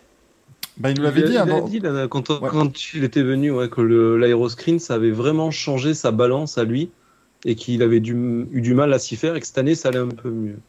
C'est- pareil, mais quand vous regardez saison 2018, on change complètement de voiture. Il, il- il fait pas, euh, pas une victoire. 2019, il joue le titre. Euh, voilà, c'est vrai que c'est toujours, il y a toujours ce petit temps d'adaptation. Et cette année, on a senti, ouais, que même là, il était encore dans ses, dans ses résultats qui étaient, voilà, qui étaient pas, euh, il y avait des bons, des Mm. bons résultats cette année, mais on sentait, voilà, que c'était pas non plus top. Et c'est vrai que, voilà, aller chez, chez Michael Shank, pour ceux qui connaissent pas trop, euh, chez Michael Shank, on, on arrose les victoires à la Course Light là-bas. hein. donc euh, voilà, il y a la Bush Light aussi. Donc euh, voilà, on se fait, on se fait plaisir. hein. c'est, autre chose. On a vu euh, Michael Shank faire des sauts de cabri quand il a gagné les, les 500 mètres avec Castroneves. Euh, et, et je, et je crois qu'en plus retrouver les deux Castroneves, ça va pas le, ça va pas lui déplaire non plus à, à Simon, euh, même s'il aime beaucoup euh, Will Power, Scott McLaughlin, Joseph Newgarden, mais, mais avec avec Castroneves, c'est quelque chose de spécial. Parce qu'il y a toujours quelque chose de spécial pour les pilotes euh, autour des Castroneves. C'est un gars de toute façon qui euh, qui attire la sympathie de tout le monde. Mais je pense qu'un duo comme ça, ça peut être vachement sympa quand même. hein. Je pense que déjà, il, il sera content d'avoir des, des équipiers qui l'accrochent pas. Et puis, euh, enfin, un équipier qui l'accroche pas. Et Mm. puis, non, mais de toute façon, il avait dit, c'était notamment dans son, dans son discours au gala post-Indy 500 euh, en 2019, où il avait dit euh, justement à Castroneves que c'était vraiment un super équipier. Et, enfin, il y a vraiment une entente super euh, particulière entre les deux. Castroneves, enfin, Pajot était un des premiers à venir féliciter Castroneves quand il a gagné euh, cette année l'Indy 500. Et euh, là, ils ont fait une photo où en plus, on a l'impression qu'ils sont frères dessus, parce qu'ils ont une gueule un peu similaire. Donc, euh, c'est très marrant. Et on voit tout de suite qu'ils sont déjà encore, euh, qu'ils ont tout de suite retrouvé cette complicité. Et je pense que dans une équipe qui est en, plein développement comme, euh, comme Meyer Shank, ça va vraiment avoir une importance particulière d'avoir deux pilotes aussi expérimentés et aussi euh, complices pour travailler ensemble. Et n'oublions pas qu'ils ont une alliance technique dans cette équipe avec Andretti Autosport. Donc Romain Grosjean et Simon Pagenaud seront euh, semi-équipiers euh, cette année. Bon, quand vous voyez Alexandre Rossi en parler, je suis pas sûr, mais voilà, ça va peut- peut-être permettre aussi. c'est- à mon avis positif pour tout le monde parce que ça va permettre de, tirer les deux programmes vers le haut. Parce que le programme Andretti, faut pas se le cacher, euh, vous enlevez Colton Herta, il n'y a rien. hein, honnêtement, il n'y a aucune victoire depuis 2019. Ils ont, ils ont, loupé clairement le virage de l'aéroscreen. Ryan Hunter et, et- James Hitchcliffe ont été inexistants cette saison. C'était euh, c'était assez incroyable et, euh, et, et ça me fait même de la peine pour Ryan Hunter notamment parce que voilà c'est un champion, un vainqueur des 500 miles Diapolis et il nous a fait une fin de, de carrière à temps plein on va dire parce qu'à mon avis il n'aura pas de volant à temps plein l'an prochain il l'a fait un peu, euh, un peu dans l'anonymat. Sa dernière victoire c'est en 2018 si je dis pas de bêtises à, Sodoma et voilà ça va permettre aussi de, refaire des choses parce que quand vous voyez même là la, saison de Colton Herta qui a été exceptionnelle qui a mis une, une pilule à tout le monde à Laguna Seca à Long Beach ce genre de choses mais à côté de ça, il y a des circuits comme le routier Indianapolis où il était nulle part. euh, voilà, il, a été très, euh, très inconstant. Euh, parce qu'honnêtement, un peu plus de constance, et c'est peut-être de lui dont on parle en tant que champion et pas, pas forcément d'Alex Palou. Cette saison, il y a trois victoires hein, aussi pour, pour Arta, c'est plus avec Palou justement. Donc, ça va être à mon avis un truc très intéressant à suivre. Euh, et puis voilà, en plus pour Romain Grosjean notamment, bah, il va arriver avec euh, des, euh, des données euh, à ne plus savoir qu'en faire avec Castroneves, avec Pagno. Voilà, il y aura de l'expérience aussi euh, qui, qui pourra, qui pourra tirer et qui sera à mon avis très bénéfique. Mm. Et puis pour Sébastien Bourdet, bah là, malheureusement pour le troisième français engagé en IndyCar, ça va être un peu plus compliqué. Il l'avait dit, on vous avait passé l'interview dans, dans le Racing Café qu'on avait fait avec lui. Effectivement, c'était compliqué au niveau du, du financement du, du programme chez, chez AJ Foyt pour, pour l'an prochain. Maintenant, ça a été euh, confirmé, donc il va partir en IMSA certainement à temps plein. Euh, Et c'est une très bonne chose entre, entre nous, parce que 2023, le, euh, le LMDH arrive, et je pense que c'est une très bonne, un très bon moment pour se, se placer euh, dans la catégorie RN. Mais par contre, il va quand même faire de l'IndyCar à temps partiel chez, euh, chez AJ Foyt, donc il va pouvoir quand même continuer de construire un petit peu sur ce qu'ils ont fait euh, cette année. T'en as pensé quoi, toi, Fabien, de, de voir euh, Sébastien qui sortait quand même en grande difficulté cette année parce que voilà, l'équipe n'arrivait pas vraiment à faire les bons choix et à mettre ce qu'il fallait, quoi. En fait, euh, j'ai envie de dire, ça fait quand même quelques années qu'on a l'habitude de voir Seb euh, euh, être dans des équipes qui ne sont plus euh, sur le devant de la scène et que euh, grâce à son talent naturel, face à son savoir-faire, face à son expérience, grâce, pardon, euh, il réussissait au moins avec son équipe à faire un coup. Et là, c'est vrai que cette année, c'est la petite frustration que j'ai avec Seb, c'est qu'il n'a pas réussi un coup. Ils n'ont pas réussi à faire un coup de stratégie pour lui permettre d'aller euh, euh, choper une victoire de derrière les fagots comme il, il, a le secret et comme il est capable de faire. Donc c'est c'est la frustration que j'ai avec Seb. Mais par contre, tu l'as dit, ouais, je suis plutôt content de voir qu'un garçon comme euh, Sébastien Bourdet, qui a une expérience longue comme les bras au niveau euh, de l'endurance, euh, continuer à, à, à, à exercer à, très haut niveau. Et l'IMSA, attention, l'IMSA, ça va être. alors, il faut relativiser. si on le mesure en intérêt public, c'est certainement pas un des championnats les plus importants aux États-Unis, mais dans, euh, on va dire, euh, grandeur et intérêt, euh, c'est après la NASCAR et l'IndyCar, c'est le troisième grand championnat dont bénéficient les, États-Unis et, l'avenir encore plus incroyable qui, qui s'y présage, c'est, comme tu l'as dit, Michael, c'est le bon moment d'aller y faire un programme complet, carrément. C'est ça, je pense que ça va pas lui faire de mal. Alors, les rumeurs nous indiqueraient qu'il ferait euh, équipe, donc il partagerait sa voiture avec Tatiana Calderon, euh, qui, euh, qui a testé d'ailleurs la voiture chez, chez Foyt au mois de, de juillet, Oui. si je dis pas de bêtises, à, à. Et, Voilà, un, sponsor commun, je crois, Rockit, qui est. Ouais, c'est ça, Rockit de- la, la sponsorise également, et donc effectivement, euh, je pense que ça devait être l'une des, euh, euh, conditions de, rester, justement, puisque c'était le sponsor de Sébastien Bourdet cette. Je pense qu'ils ont dû quand même dire, bon, bah maintenant, on, va, on va permettre à Tatiana de faire quelques courses. Voilà, euh, ça prouve toujours que, l'IndyCar garde un intérêt aussi pour les pilotes européens qui, euh, euh, qui divergent en fait de plus en plus tôt vers cette discipline. Et ça, c'est ce qu'on disait tout à l'heure, c'est que vous voyez, Colton en fait, il est américain, mais il a fait toutes ses classes en Europe. hein. Il a fait l'Euroformula Open, il a fait de la F3, enfin voilà, vraiment, il a été en Europe. L'objectif était de faire de la F1, ils se sont très vite rendu compte que ça allait être bouché, hop, il envoie un IndyCar. Alex Palou se retrouve là après avoir fait de la Super Formula au Japon, Pato Howard aussi, maintenant Calderon, Calum Mailot aussi qui va faire une saison complète. Euh, chez, euh, chez Rocos. Donc voilà, ça fait partie de tous ces gens-là. Après, va pas se le cacher, la pauvre, la pauvre Tatiana Calderon elle va se retrouver chez Foyt. Je pense pas que ça va faire des énormes résultats tout de suite, mais au moins ça lui permettra de, de- de prendre de l'expérience dans ce championnat-là. Elle est, elle est bosseuse, Tatiana. Elle est sérieuse, elle est intelligente. Euh, elle est aussi peut-être un peu tendre encore. C'est dans son caractère, mais, mais c'est une sacrée pilote. Et, et en tout cas, c'est bien euh, de la voir. euh, on la voit en endurance, on la voit en super Formula. On va la voir en IndyCar et tout. Elle est en train de se faire un nom, euh, la petite colombienne, et je trouve ça, euh, je trouve ça, je trouve ça génial. Et puis, euh, puis c'est surtout c'est un amour et c'est ça doit être euh, très agréable pour l'équipe de travailler avec une pilote comme elle parce que et elle peut apporter quelque chose. Donc ce sera intéressant de voir son évolution. Effectivement, ce sera peut-être pas pour des, des, des, des- des- les sommets euh, de la grille, mais euh, bon, sa présence sera remarquée, c'est certain. Très clairement. Très clairement.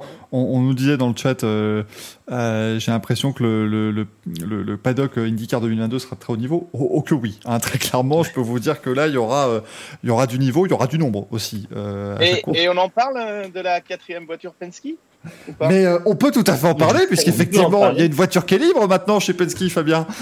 Voilà.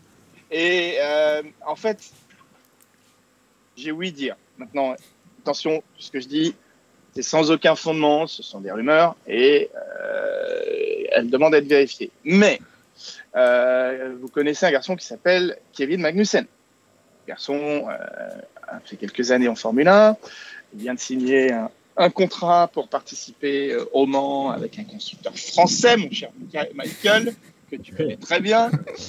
Eh bien, il y aurait des rumeurs qui amèneraient euh, notre ami Kevin Magnussen dans cette quatrième voiture, mais qui auraient des conséquences sur son contrat en endurance.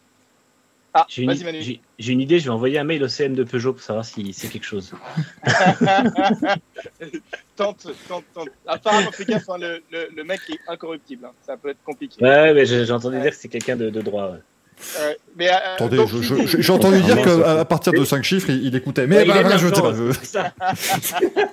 ça n'a jamais été assez.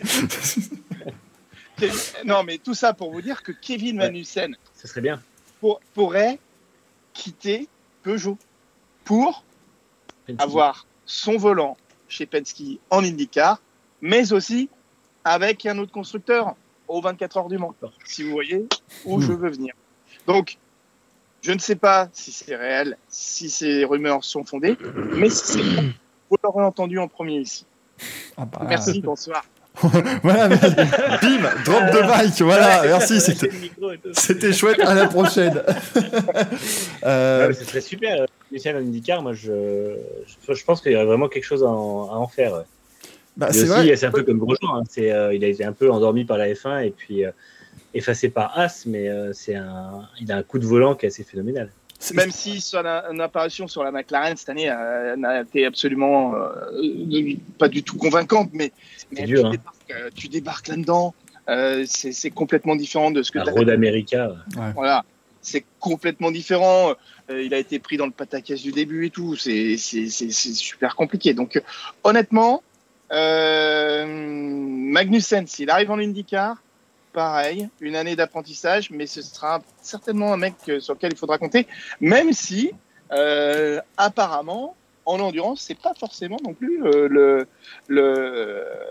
une pointure comme on aurait pu l'imaginer. Donc, euh, voilà plein de plein petites rumeurs, plein de petits de de petits cancans, mais je trouve que la piste Magnussen n'est pas négligée pour l'année prochaine.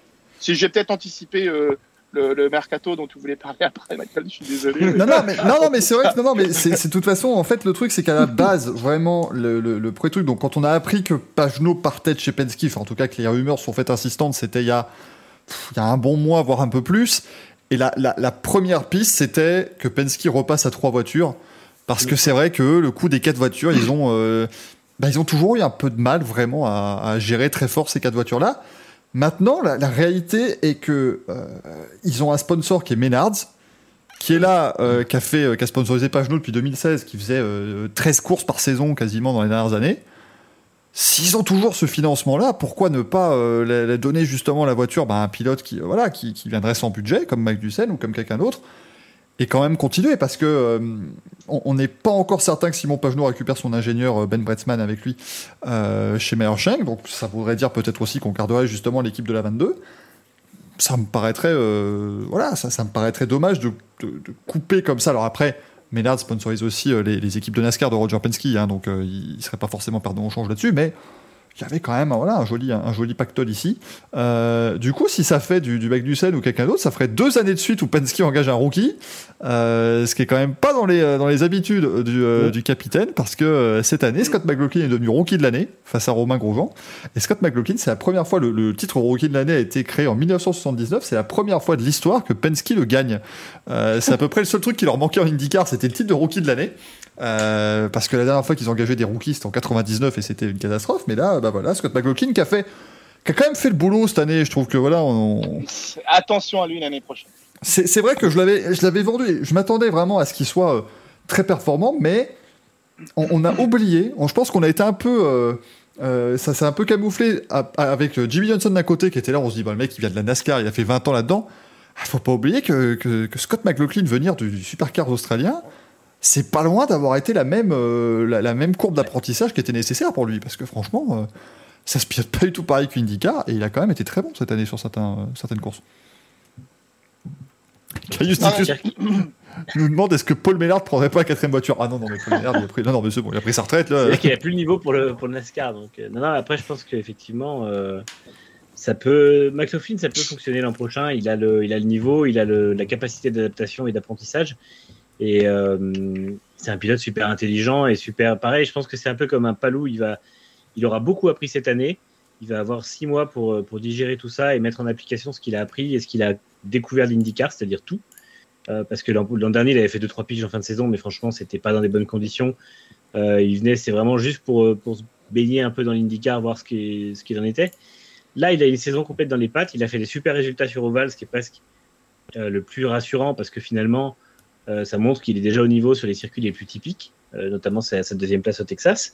Euh, et puis, il va, euh, voilà, il apprend. Il faut qu'il apprenne. Il apprenait les circuits, il apprenait la voiture, son ingénieur, l'équipe. Il fallait beaucoup, beaucoup de, de choses et c'était beaucoup d'informations. Donc, je pense que il va, il va maintenant avoir le, le niveau pour, en tout cas, bah, encore une fois, c'est pas, c'est pas gage de titre. De toute façon, en IndyCar, c'est une formule monotype, donc rien n'est gage de titre. Euh, il faut que tout s'aligne et, euh, et les planètes s'alignent pour un ou deux pilotes chaque année, pas plus, deux ou trois maximum, on va dire. Donc il faut que, euh, il faut que ça marche, mais en tout cas, il y aura aussi la possibilité qu'il aille faire des podiums, des victoires et, et qu'il gagne un niveau et qu'il soit au niveau de ce qu'on attend d'un pilote Penske, c'est-à-dire euh, le top 10 constamment, quoi. Ouais, euh, ça, ça, pré- ça laisse présager euh, d'une saison 2022 complètement dingue. Sincèrement, Ah ouais, ouais, si elle peut se, se disputer euh, sans, sans, sans toutes ces merdes de, de, de Covid, que tous les rendez-vous sont, sont respectés, on peut avoir une saison de malade. Et surtout un, un nouvel échiquier, un nouvel échiquier euh, qui a déjà été euh, mis en place cette année euh, avec cette nouvelle génération, mais euh, avec euh, une saison complète, avec les différents types de, de tracés, euh, euh, l'Iowa, le, le circuit de Portland aussi, enfin toutes ces courses qui nous ont un petit peu manqué. On peut vraiment avoir, je pense, une, une saison euh, d'IndyCar, même inoubliable, mémorable. Je, je, je, je ne sais pas comment la, la, la définir, mais j'ai l'impression que 2022 pourrait être encore meilleur que 2021. Moi, je pense, ouais, j'y crois vraiment. Il y aura, encore une fois, le peloton, le peloton sera meilleur, en fait, tout simplement. Euh, il y aura encore des nouveautés, il y aura encore des, des transferts qui vont être super intéressants à suivre. Le retour de Castro Neves, qui lui aussi va pas être là pour, euh, pour amuser le terrain. Et je pense que ça va, ouais, ça va donner quelque chose d'assez fou. Le, le calendrier va être bien. On va retourner à Nashville pour avoir notre course, euh, notre crash fest de l'année. Et puis, on aura toujours un Indy Ouais. 500 qui promet d'être ex- exceptionnel, comme il l'est depuis maintenant quelques années. Ça fait quand même des belles éditions qu'on enchaîne. Donc, euh, je pense effectivement que, que l'IndyCar est en train de vraiment regagner ses, ses lettres de noblesse. On le voit depuis quelques années, ça remonte vraiment. Et puis là, on sent que l'impulsion Penske et la gestion du championnat font qu'aujourd'hui, ça, ça re-rentre dans une dimension qui était celle qu'elle avait dans les années 90. Quoi. Surtout que McLaren veut, aussi- vous avez Je t'en prie, je t'en prie. Non, j'allais dire, est-ce que est-ce qu'il voit pas aussi, euh, comment dire, la F1 a ouvert une porte sur les, les séries monoplaces pures et dures. Genre, on n'est pas en NASCAR ou quoi que ce soit. Mm. Est-ce qu'ils se disent pas, euh, bah, je vois pas pourquoi euh, nous, euh, en tant qu'Américains, on n'irait pas choisir notre notre sport national et pas prendre un truc d'européen? Ça, je leur souhaite, mais Parce que enfin. rien on- que ils font- l'histoire du truc Netflix, euh, l'IndyCar, c'est en train de se faire. Le jour où ça se fait, euh, voilà, on y est. hein. Ouais, ouais, mais alors honnêtement, bon. euh, j'aimerais que ce soit le cas. Après, si on est très factuel, ce week-end, la course de Formule 1 a fait 860 000 spectateurs aux États-Unis à 8 heures du matin sur la côte Est. Euh, la course d'IndyCar a fait 360 000 euh, à, un horaire qui était bien meilleur. Bon, face à du football américain, face à voilà, plein de. Il y avait aussi la Ryder Cup. eux, Il y avait la Ryder Cup, donc c'était pas simple pour eux, très clairement, sur une chaîne du câble. Mais euh, non, non, le, le truc, c'est que vraiment, euh, la, la F1, a un- c'est un véritable boom aux États-Unis grâce à Drive to Survive. Là, et par contre, au moins, ils ont pas de doute parce que nous, on se demande toujours. Mais voilà, est-ce que c'est est-ce que c'est la, la couverture de canal? Est-ce que c'est Drive to Survive? Est-ce que c'est tout ce genre de choses? Aux États-Unis, c'est pas compliqué. La F1 n'existait pas avant. Ils ont fait Drive to Survive. Ils ont mangé ça euh, les, les trois saisons. Et maintenant, ils, ouais, ça, ça regarde. Je vous dis, à 8 h du matin, il y a quasiment un million de téléspectateurs devant la Formule 1 qui est, qui chiffres qui n'atteignaient pas quand les courses étaient, étaient à 14h chez eux euh, au Canada ou, ou aux États-Unis. Donc c'était vraiment assez, euh, assez impressionnant. Mais, euh, mais l'IndyCar a fait de belles, de, de- de belles audiences cette année aussi. Donc euh, il ne faut pas non plus bouder notre plaisir. Je crois qu'il y a eu 2 millions pour la course de Nashville. Ça, c'est des chiffres qu'on n'a plus vus depuis Mm. très longtemps. Je vous rappelle Mm. cette fameuse anecdote qui est qu'une année à Long Beach, il y avait euh, 75 000 spectateurs dans les tribunes et 25 000 devant leur télé. Ça, c'est un peu plus gênant. Quand ce genre de choses arrive, c'était à l'époque où le kart était diffusé sur Spike TV. Truc qui a pas fait long feu. Ah non, non, mais c'est, ah non, mais il y a la, la couverture télé du kart à la fin de l'existence, c'était, Ils se sont vraiment appliqués à toucher le fond avant de rebondir. Quoi. C'est, ah, c'était complètement fou. Ah non, mais c'était, c'était incroyable. C'est, je pense qu'ils ont vu les chiffres arriver. Je crois- ah ouais. Je, je crois, je crois avoir vu des courses Skype, euh, hein, pardon, parce que j'ai- eu la chance de vivre un peu aux États-Unis et c'est vrai que Non, c'était, c'était l'époque. Euh, c'était l'époque, pour tout vous dire, le kart devait payer pour être à la télé. C'est-à-dire que c'était pas les diffuseurs qui venaient leur payer un, montant, c'est eux qui disaient Allez, Oh. S'il vous plaît, s'il vous plaît, mettez-nous à un truc à 3h du matin, je sais pas, mais c'était vraiment. euh, c'était très très compliqué. hein, C'était. euh, c'était ouais, le 2000, 2002, 2003, dans ces années-là, c'était assez, assez difficile. Aujourd'hui, bon, l'année prochaine, il y aura 14 courses d'IndyCar qui seront diffusées sur NBC, qui est euh, l'une des euh, chaînes historiques aux États-Unis. Donc euh, ça devrait faire de, de belles audiences. En tout cas, on souhaite parce que le plateau sera là. Comme on- la sensation de Jimmy Bly s'est estompée, c'est ça. Depuis qu'il n'y a plus de Joe Tanto, de toute façon, on sent que c'est Ouais. pas la même chose. Moi, je, je- depuis qu'il a pris sa retraite. Euh, Dave Murray qui me demande c'est combien les audiences IndyCar par rapport à NASCAR aux États-Unis? Bah, Sur la même chaîne, la NASCAR peut faire 3 ou 2, 2 millions et demi, 3 millions et IndyCar entre 300 et 900 000. Quoi. C'est, c'est quand même. Il y a Et un les gap. courbes, par contre, sont, les courbes sont inversées. Voilà. Et euh, spécialement, la NASCAR fait des gros, gros chiffres, les grosses, grosses courses. Alors là, il y a la deuxième de Talladega ce week-end, ils vont faire euh, forcément des, des millions. Par contre, euh, il y a un vrai, un vrai problème pour eux, c'est les, les courses sur les ovales d'un mile et demi qui sont, on va dire, assez casse-couilles. Où finalement, tu passes trois heures, euh, trois heures à attendre que, que des pilotes tournent en rond, littéralement. Et avec des écarts, euh, l'autre jour, je suis tombé sur je sais plus quelle course, à la mi-course, il y avait, euh, je crois qu'ils étaient 28 à ne plus être dans le tour du leader, donc euh, bref, c'est n'importe quoi. Et euh, fina- finalement, là, ils font quand même de moins en moins parce que c'est la, NASCAR commence à raccourcir ce format.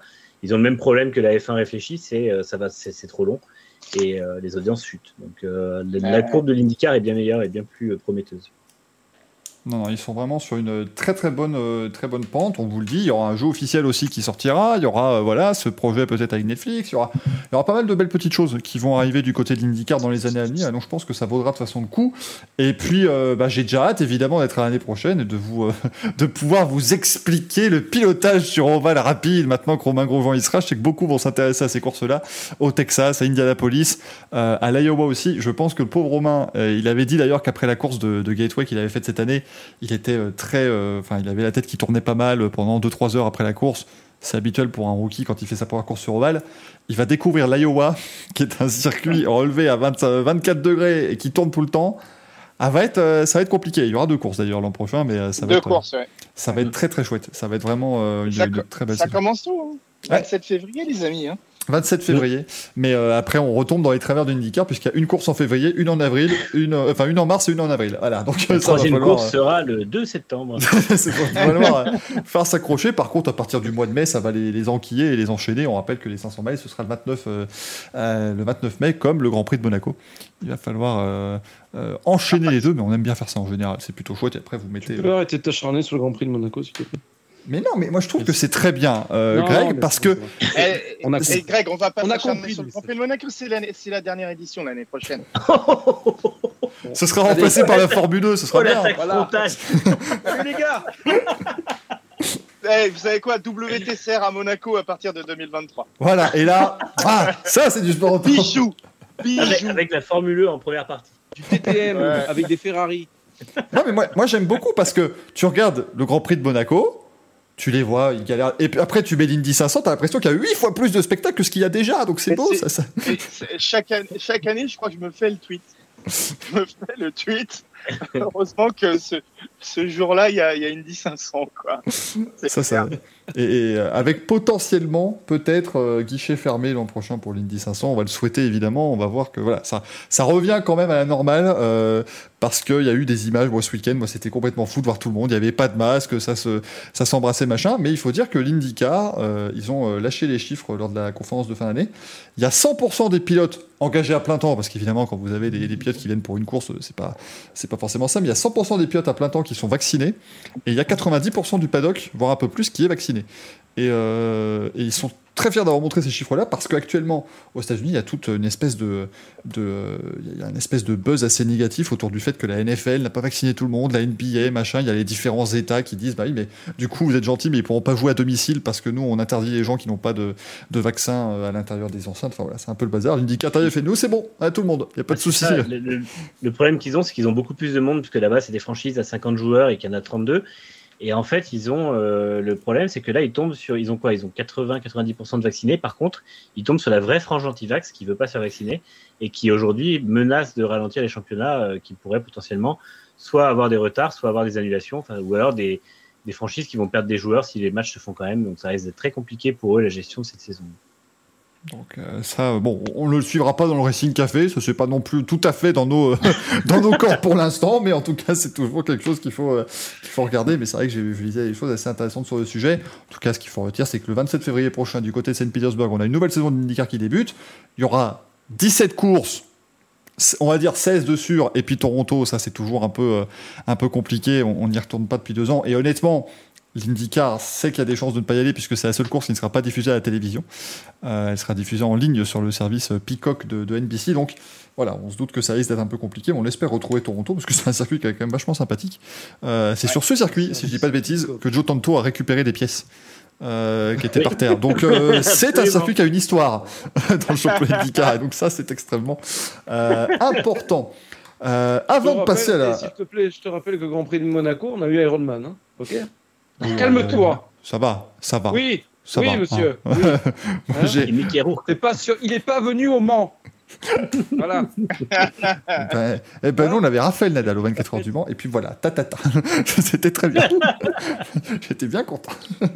Euh, avant de passer à la, à la rubrique que vous attendez avec grande impatience, évidemment, tous les jeudis et soirs, euh, mon cher Fabien, tu as commenté, toi, ce week-end, euh, la première manche d'un nouveau championnat. Alors, vous savez, on aime bien le rallycross. Parce que le rallycross, c'est quand même vachement sympa. C'est ces courses où on a des voitures de rallye, on met des petits circuits avec de l'asphalte, du gravier, tout ça. Et puis, comme les Américains aiment faire les choses en gros, et on salue évidemment Travis Pastrana notamment, euh, ils se sont dit, c'est vachement bien le rallycross, mais si on mettait des énormes jumps, ce serait quand même vachement mieux, et on appelle ça le Nitro Rallycross. Euh, Qu'est-ce que ça donne, tiens, ce championnat, Fabien? Je vais essayer de trouver des Alors- images pour vous les mettre parce que c'est merveilleux. hein. je vais, je vais commencer par vous dire que mon manche à couilles d'or, je vais, je vais, je vais le décerner aux organisateurs euh, de, de ce championnat. Pour la simple et bonne raison, je vais vous expliquer pourquoi. Euh, je, je vais écouter bien comment je vous le formule. Je devais commenter le Nitro Rallycross pour euh, une nouvelle plateforme euh, de sport extrême qui s'appelle MCS Extreme, euh, qui a récupéré les droits du, du Nitro Rallycross. Sur le principe, génial, ravi de le faire. Après, on en discutera parce que j'ai quand même regardé ce qui s'est passé. Et je me déplace au studio où je suis censé commencer. Et à partir du moment où on commence la diffusion, le truc commence à planter. Euh, au fur et à mesure, ça plante, ça plante, ça plante, ça plante. Aucun moyen de récupérer l'image que les Américains étaient censés nous envoyer. Toute la matière qu'ils nous envoyaient n'était pas respectée. Enfin bon, autant vous expliquer que voilà, c'était un sacré euh, bordel, un sacré cafarnaum, et que ça nous a gâché pas mal le plaisir, et ça a surtout gâché le plaisir de ceux qui, en France, auraient eu via cette plateforme la possibilité de voir euh, ces, ces, ces courses commentées en français, parce que vous pouvez les retrouver gratuitement sur YouTube, mais si vous parlez pas euh, anglais, pardon, c'est toujours un petit peu compliqué. J'étais en compagnie de Thibaut Delahaye, euh, qui est un pilote, euh, un, copilote de rallye euh, en rallye, qui donc a la connaissance du rallycross et on aura vraiment pu faire un truc vraiment génial et grâce et ou malheureusement ou à cause de, de ces organisateurs, on n'a pas eu le plaisir de vous le faire suivre. Donc il y a la deuxième manche euh, qui va avoir lieu ce week-end je croise les doigts pour que Anthony Drevet, euh, qui sera euh, au micro, euh, n'aura pas les mêmes problèmes que moi, parce que cette petite plateforme NCS Extrême qui renaît des cendres de la chaîne MCS Extrême, on, elle mérite vraiment d'avoir des beaux programmes comme ça. Donc pour revenir sur ce Nitro Rallycross, tu l'as expliqué, à la base en fait, Travis Pastrana, multiple médaillé des X Games, créateur du Nitro Circus, qui est donc le Nitro Circus, une discipline, euh, euh comment dirais-je, un, un, une, bande de potes qui font euh, n'importe quoi. C'est les jackass du motorsport, entre guillemets. Hein. Ils prennent des motos, des, des bus, ils essaient de faire sauter tout ce qui est capable de faire sauter. C'est euh, en 2018 décidé à créer les Nitro World Games. Donc c'est-à-dire, c'est dit, je vais faire mes propres Xm à moi, moi, Travis Pastrana. Euh, voilà. Et euh, dans cette épreuve de, euh, de World de Nitro euh, World Game, il y avait une épreuve de rallycross qui était le Nitro Rallycross, là dont vous voyez les images, sur le, le circuit de, de, Salt Lake City, donc en, en Utah. Et effectivement, euh, ce que a, a, souhaité Travis Pastrana, c'est donner euh, une dimension encore plus spectaculaire au rallycross, donner une dimension à, à cette discipline avec tous les éléments qui le faisaient kiffer de la glisse, des sauts incroyables, des ne pas euh, rubbing is racing, donc c'est-à-dire euh, que les contacts sont plus que conseillés euh, et, sur un tracé effectivement qui euh, impressionne énormément tous les pilotes qui ont euh, qui sont venus poser leur roue sur sur cette discipline. Donc cette année, ce Nitro Rallycross devient le championnat nord-américain de rallycross parce que l'ARX euh, rallycross, qui était le championnat nord-américain de rallycross, euh, malheureusement euh, a cessé euh, d'exister à la fin de 2019, si je me trompe pas. Et, euh, l'Amérique était orpheline de, cette discipline, alors que ils ont un potentiel énorme en pilote, en voiture. Ils ont vraiment des caisses géniales. Il y avait des constructeurs qui étaient impliqués. Subaru, Volkswagen, Hyundai, tous ces constructeurs étaient représentés avec les importateurs, bien entendu, mais de manière officielle dans ce championnat. Et donc, on s'est retrouvé avec des pilotes qui étaient un peu sur le carreau. Et du coup, là, euh, Travis Pastrana et toute son équipe, ils se sont dit, bah, pourquoi pas euh, ne pas, ne, ne, pourquoi se contenter d'un seul circuit lorsqu'on va essayer de faire un championnat complet. Donc cette année, il y aura six rendez-vous. Euh, le prochain, euh, si je ne me trompe pas, pas, je vais vous dire ça, euh, il est euh, c'est le 2 et 3 octobre à Minneapolis, si je dis pas de bêtises. Voilà, c'est ça. Ouais. C'est exactement ça. Euh, et, et, du coup, euh, même principe, c'est-à-dire euh, un tracé avec euh, des jumps euh, de, de malades, avec des sections terre, avec des bankings. Vous l'avez vu ici, peut-être à, à, Salt Lake City. Et Pastrana a dit qu'il s'est inspiré des, du banking. Je sais plus de quelle piste de NASCAR, parce que Pastrana a fait de la NASCAR aux mm-hmm. États-Unis. Il a fait euh, euh, la, la, deuxième division, mais il, est, il, a quand même couru en, en NASCAR aux États-Unis. Et il a voulu recréer des virages en, en banking. Donc c'est c'est euh, c'est intéressant la manière dont, dont le, le, meeting se court. Il y a il y a des manches euh, avec les voitures seules en piste. Il y a des manches en face à face. Donc on accumule des points et ça vous fait avancer comme ça dans un classement jusqu'à la finale du samedi qui détermine la pole position du lendemain pour, euh, pour les différentes manches. Donc, euh, je vous cache pas que euh, c'est un petit peu compliqué, un peu alambiqué comme toute discipline, discipline américaine, mais le plateau est génial. On a les frères Hansen on, euh, qui viennent avec, euh, avec leur voiture avec lesquelles ils roulent en, en championnat du monde de rallycross. Donc, c'est pour une équipe européenne, c'est un énorme euh, sacrifice hein, de, de faire les allers-retours comme ça, alors qu'on dispute en même temps le, le, le championnat, le championnat du monde. Il y a un gros contingent de, de, de Suédois et de Norvégiens. Il y a Andreas Backrud, euh, qui je crois lui est champion européen, mais qui est un, un mec génial. Euh, si vous le suivez sur les réseaux sociaux, euh, le mec il a un peu frappé, un peu frappé de la tête. Hein. C'était l'équipier de, de Block à l'époque où Block avait fait le WRX avec la Focus.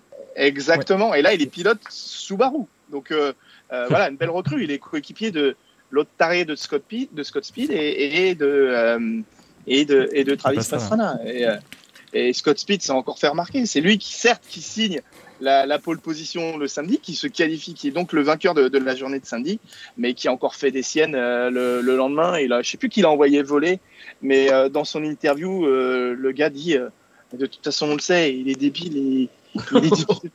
non, mais il l'a il dit comme ça. Il est débile. Oh, il sait putain. pas il sait pas faire une course proprement. Euh, il est obligé de casser du matériel, quoi.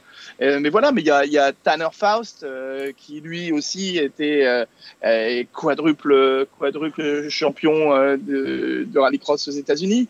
Il est multiple médaillé X Games aussi.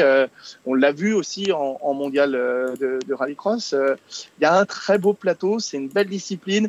Sincèrement, les courses étaient très disputées. C'est, je crois que c'est Timmy ou Kevin, c'est Timmy, le plus âgé des frères Hansen, qui a remporté la première manche. Il est sur le podium avec son frère en troisième position. Et entre les deux, il y a un, autre il y a un Américain qui s'est classé deuxième. Euh, mais, euh, mais voilà, très très belle première manche. Je vous invite vraiment à, aller regarder cette deuxième manche. Donc soit sur MCS Extreme, j'ai pas les tarifs exacts pour pouvoir euh, vous abonner, mais ou alors bah, vous l'aurez sur sur YouTube pour la, la deuxième manche. Et c'est dès ce week-end donc à Minneapolis.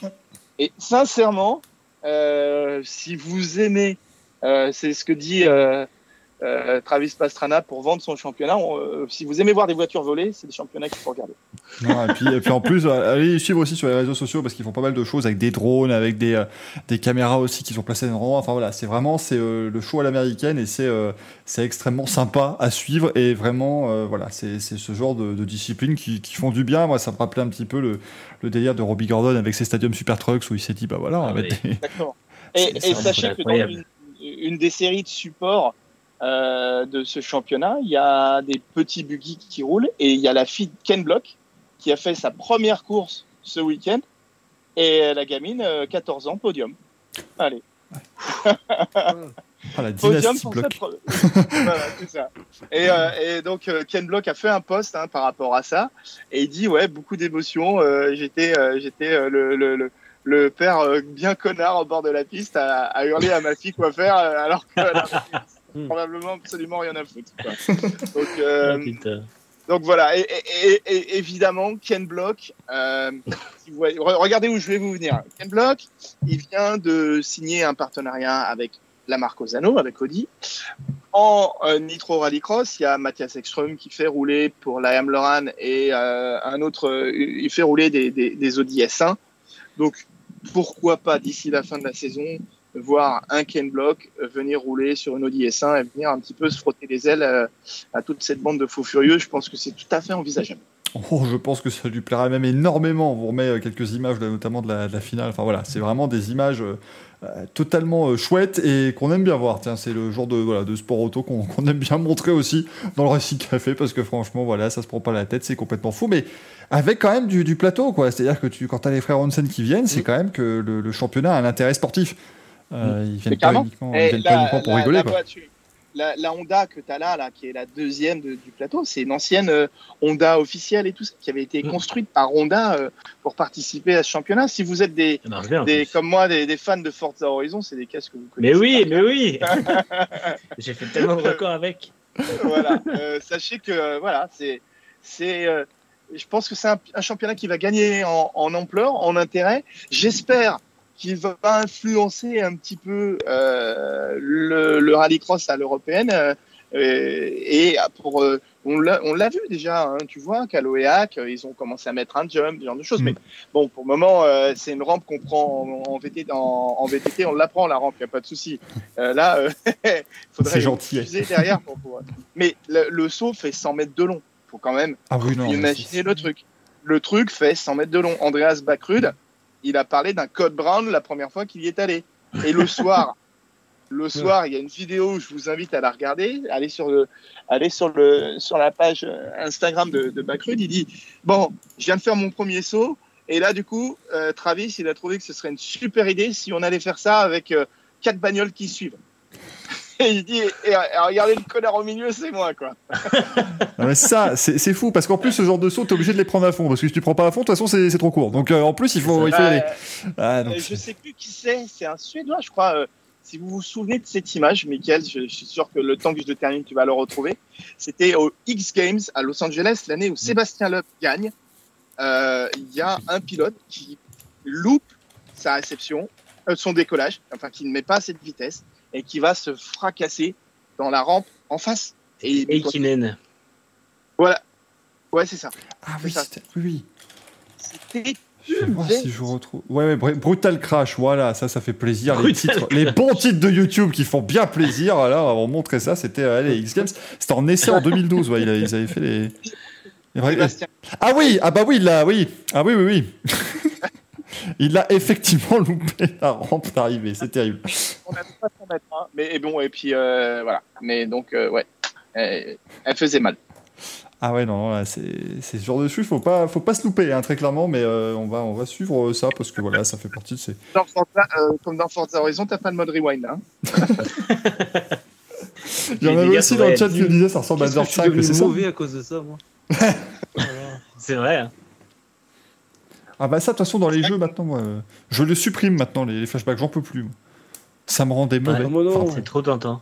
ah non, mais moi, J'ai après- 20 minutes de jeu, je peux pas me permettre de me dire au bout de 15 minutes de course Oh merde, faut que je recommence tout parce que au dernier virage j'ai fait n'importe quoi.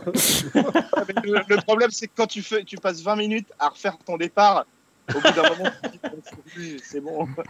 C'est ça. Demande là- Moi j'ai un délire. Moi j'ai un délire, je me mets comme ça et d'un seul coup il y a un gamin de 2 ans qui vient et. Génial. Demande aux gens qui me regardent sur Twitch ce que ça donne un Grand Prix sur F1 2021 où tu fais 12 fois le premier tour. Hein. Euh, bah ça les fait chier à un moment donné, voilà, même virage. Hein. Et de devoir percuter la Tiffy 6 fois, bah ils en ont marre les gens, et je les comprends bien. Donc j'ai enlevé les flashbacks et comme ça maintenant, eh ben, c'est c'est abandon au deuxième virage et ça fait, euh, ça fait une carrière à la Maldonado et ça fait plaisir. Euh, très clairement. On va euh, remettre des trophées, même si notre cher ami Fabien a déjà remis le sien je le comprends bien. Euh, parce que j'ai galéré moi aussi, ne serait-ce qu'à trouver les résultats et tout, c'était assez complexe cette affaire, mais on va passer évidemment à la grandissime cérémonie des manches à couilles d'or de la semaine, vous l'adorez. On prend manche, on prend des couilles, ça fait un manche à couilles j'oublie toujours que ce générique est absolument long, mais les manches à couilles d'or, alors désolé, Giuseppe Merdolino n'est pas parmi nous ce soir, mais rassurez-vous, il reviendra euh, bien vite. Donc bon, Fabien, on a bien compris que le Nitro Rallycross, là, euh, niveau, euh, niveau organisation, ils peuvent mieux faire, très clairement. On espère qu'ils feront Voilà. mieux euh, pour ce week-end. Euh, Greg, tiens. Lando Norris. Ah mais d'accord, donc ça y est, donc ça, oui, parce que oui, finalement, t'as pas pu t'exprimer sur ce Grand Prix, mon cher Greg, là, mais ça, ça tire à balles réelles. J'aime beaucoup. Pour la simple et bonne Ouais, raison mais que j'ai trouvé que sa prestation était admirable. Il a fait une super course. Mais le fait de prendre la décision et après de dire c'est la faute de l'écurie pour ensuite revenir en disant ouais mais c'est la faute de l'écurie mais on a les torts qui sont partagés, ça fait petit con. C'est comme mon avis. Voilà. Assume jusqu'au bout. T'as tenté un risque, t'as tenté un bluff, ça n'a pas payé. Ça aurait payé, tu aurais été un génie extraordinaire. Là, ça n'a pas payé, ben assume, garçon. Alors oui, McLaren n'a pas été décisif. Mais euh, Hamilton, ils ont dit rentre, rentre. Il a dit euh, ouais, mais là, regardez, ça s'est arrêté. de- Tu rentres, tu fermes ta gueule, tu viens. Hop, voilà. Alors, ok, McLaren a un peu, oui, mais McLaren a un peu sa part de responsabilité. Mais ce que je veux dire, c'est que là, en gros, il a dit euh, direct, euh, c'est l'écurie. Ah Ouais, mais t'as pris la décision. Tu leur as dit ferme ta gueule, shut up. Il, il leur a dit stop. Ouais. Voilà, on arrête là. Je m'arrête pas. Je continue ma course. Je, Donc, voilà. Je vous mets le sondage hein, dans le chat, les amis, puisque vous nous avez fait des Ça, ça propositions pourrait, sur les réseaux.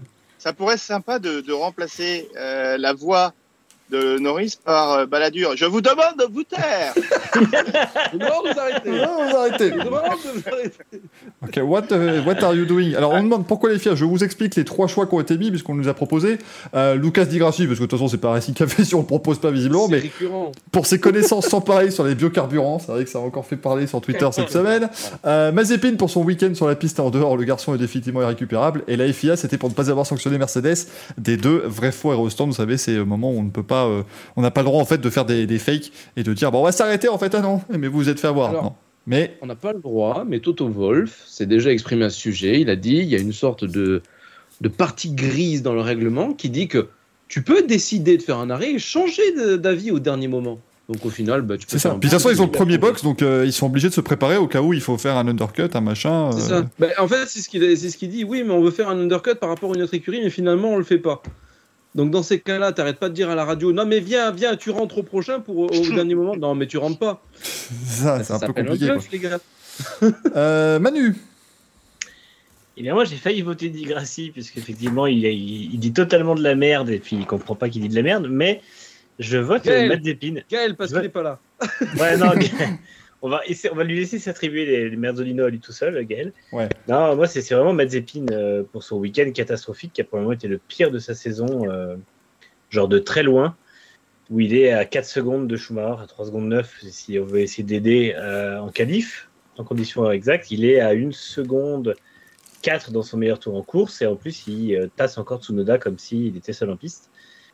Le tout en prenant qu'un drapeau euh, noir et blanc. Ça aurait pu mettre- faire mettre aussi le, le manche à couille d'or à la, à la direction de course, mais c'est bien pour Mazepin euh, et pour son décidément son, son côté à ne pas réussir à apprendre de ses erreurs. donc on fait comment Manu On fait une carte partagée du Merdolino C'est quoi? Ça se passe comment? Moi, je suis, euh, je suis Non, non, ça perdu. va, moi, ça c'est- Ce sera Mazepin. Euh, et ben moi, ce sera Ed Jones pour son Ah, euh, sa, man- sa magnifique manœuvre à l'épingle parce que lui quand Mm. même bon euh, j'avoue on, on en parlait tout à l'heure avec Howard je suis pas totalement en désaccord non plus quand il dit que Ed Jones est un peu coutumier du fait. C'est vrai que voilà bon il aime bien euh, il aime bien aller frotter tout le monde avec son museau mais là là ce qu'il a fait sur un prétendant au titre en plus c'était d'une connerie monumentale. Et donc euh, là je lui décerne bien volontiers. Et le public a voté Lucas Di Grassi. Bravo. Ah, bravo le public. Le public ne déçoit jamais.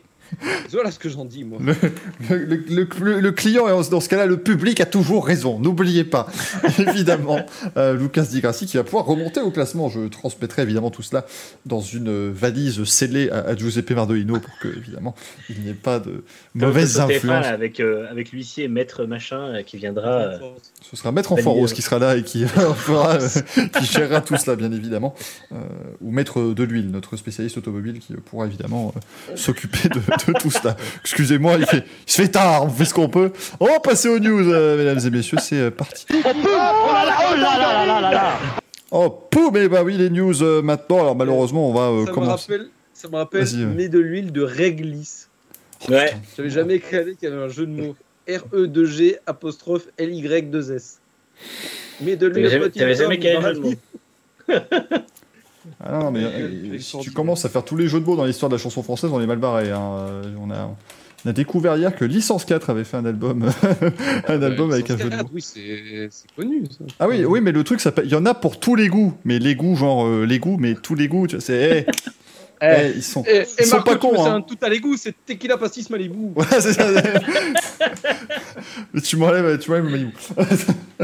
Euh, mais du coup, bon, bah, pour les, pour les news, malheureusement, on est quand même obligé de commencer par une, une très mauvaise nouvelle euh, qui nous est euh, parvenue ce week-end. C'était, euh, il y avait donc du, euh, du Superbike qui roulait ce week-end à Rérez et lors d'une course de support, le euh, Super Sport 300, malheureusement, Dean Berta Vignales s'est tué à l'âge de 15 ans. Et ça, c'est quand même, je pense qu'on est obligé d'en dire deux mots parce que c'est malheureusement pas le premier adolescent à se tuer cette année en, moto. Euh, la moto qui paye quand même un, lourd tribut cette année.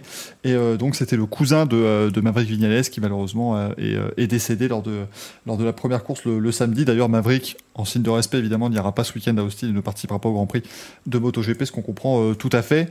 Mais c'est vrai que c'est encore voilà, une année difficile pour la moto et c'est des choses... je, vous avoue qu'on on a quand même l'impression que là, il y a, y a beaucoup de, de personnes qui réagissent euh, dans le dans le paddock aussi pour dire que stop et que trop c'est trop parce qu'effectivement euh, euh, on avait un pilote de, de 14 ans Hugo Millan qui est décédé aussi un peu plus tôt dans l'année Jason Dupasquier avec 19 ans en Moto 3 Euh, donc ça fait quand même En fait, ce difficile qui, ce qui est surtout reproché, c'est que les, les pelotons euh, des courses de ces catégories euh, d'apprentissage sont trop remplis.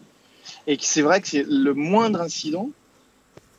C'est-à-dire que si vous êtes dans un paquet, que vous êtes dans une course et qu'il y a malheureusement un, un petit gars qui est par terre, vous ne le voyez pas. Vous ne le voyez pas. Et, et ces accidents euh, continueront d'arriver. Et, Ah. et peut-être qu'il faudrait couper en deux ces, ces, ces courses et faire deux groupes, faire deux courses, je ne sais pas, euh, euh, mais pas, pas envoyer 30 gamins comme ça, euh, se mettre comme ça, euh, avec l'idée de jouer sa vie, parce que bien entendu, euh, qu'est-ce qu'on veut, c'est accéder à, à l'élite, mais, euh, mais la vie d'un gamin vaut pas ça, quoi. C'est ça, et puis euh, c'est, je crois qu'ils étaient 42 en, en super sport euh, sur, le, sur la grille. 40. Euh, C'est ridicule. Et puis euh, c'était Scott Redding qui l'avait dit. J'avais vu moi un très bon article sur Autosport où euh, ils avaient notamment euh, Scott Redding euh, qui, euh, qui en parlait. Euh, Loris Baz aussi.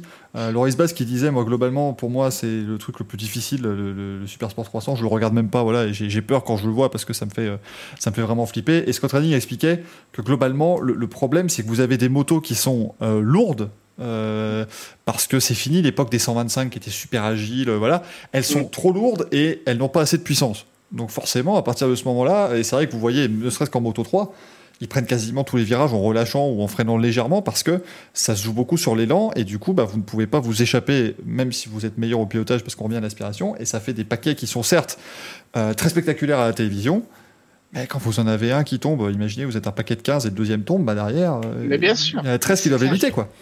Je t'avoue, je regarde rarement le Moto 3 parce que ça a beau être super intéressant et oui, ils sont toujours 12 candidats à la victoire quand tu arrives le dernier tour, mais en fait, c'est pas. euh, c'est trop, trop de danger, quoi. Je dis, au bout d'un moment, ils sont trop nombreux et euh, s'ils étaient moins nombreux, peut-être que les pelotons se sépareraient plus, qu'on n'aurait pas ces groupes. Et c'est vrai que moi, comme tu dis, Fab, en plus, c'est des, gamins qui jouent la suite de leur vie et qui sont prêts à y, y jouer leur vie. Et, euh, et en fait, c'est- on peut pas leur en vouloir à eux. Ils ont 15 ans, c'est leur projet d'avenir, c'est le truc Mm. qu'ils ont toujours voulu faire.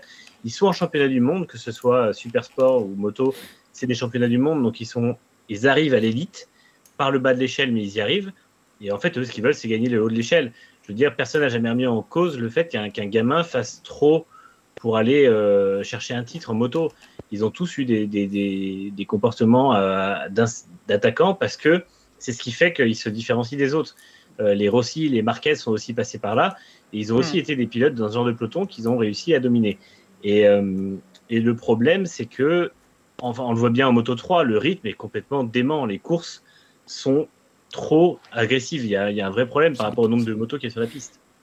Les, les Ouais, Excuse-moi, Michael, je, je lisais un article aussi qui disait que Marc Marquez aussi, c'est entre guillemets un mauvais exemple, parce que c'est souvent un pilote qui se met par terre, Marquez, mais qui se relève toujours. Donc ça donne un sentiment d'invincibilité aussi à ces gamins, d'une certaine manière. Ouais, c'est Michel euh, Fabrizio qui disait ça. Ouais.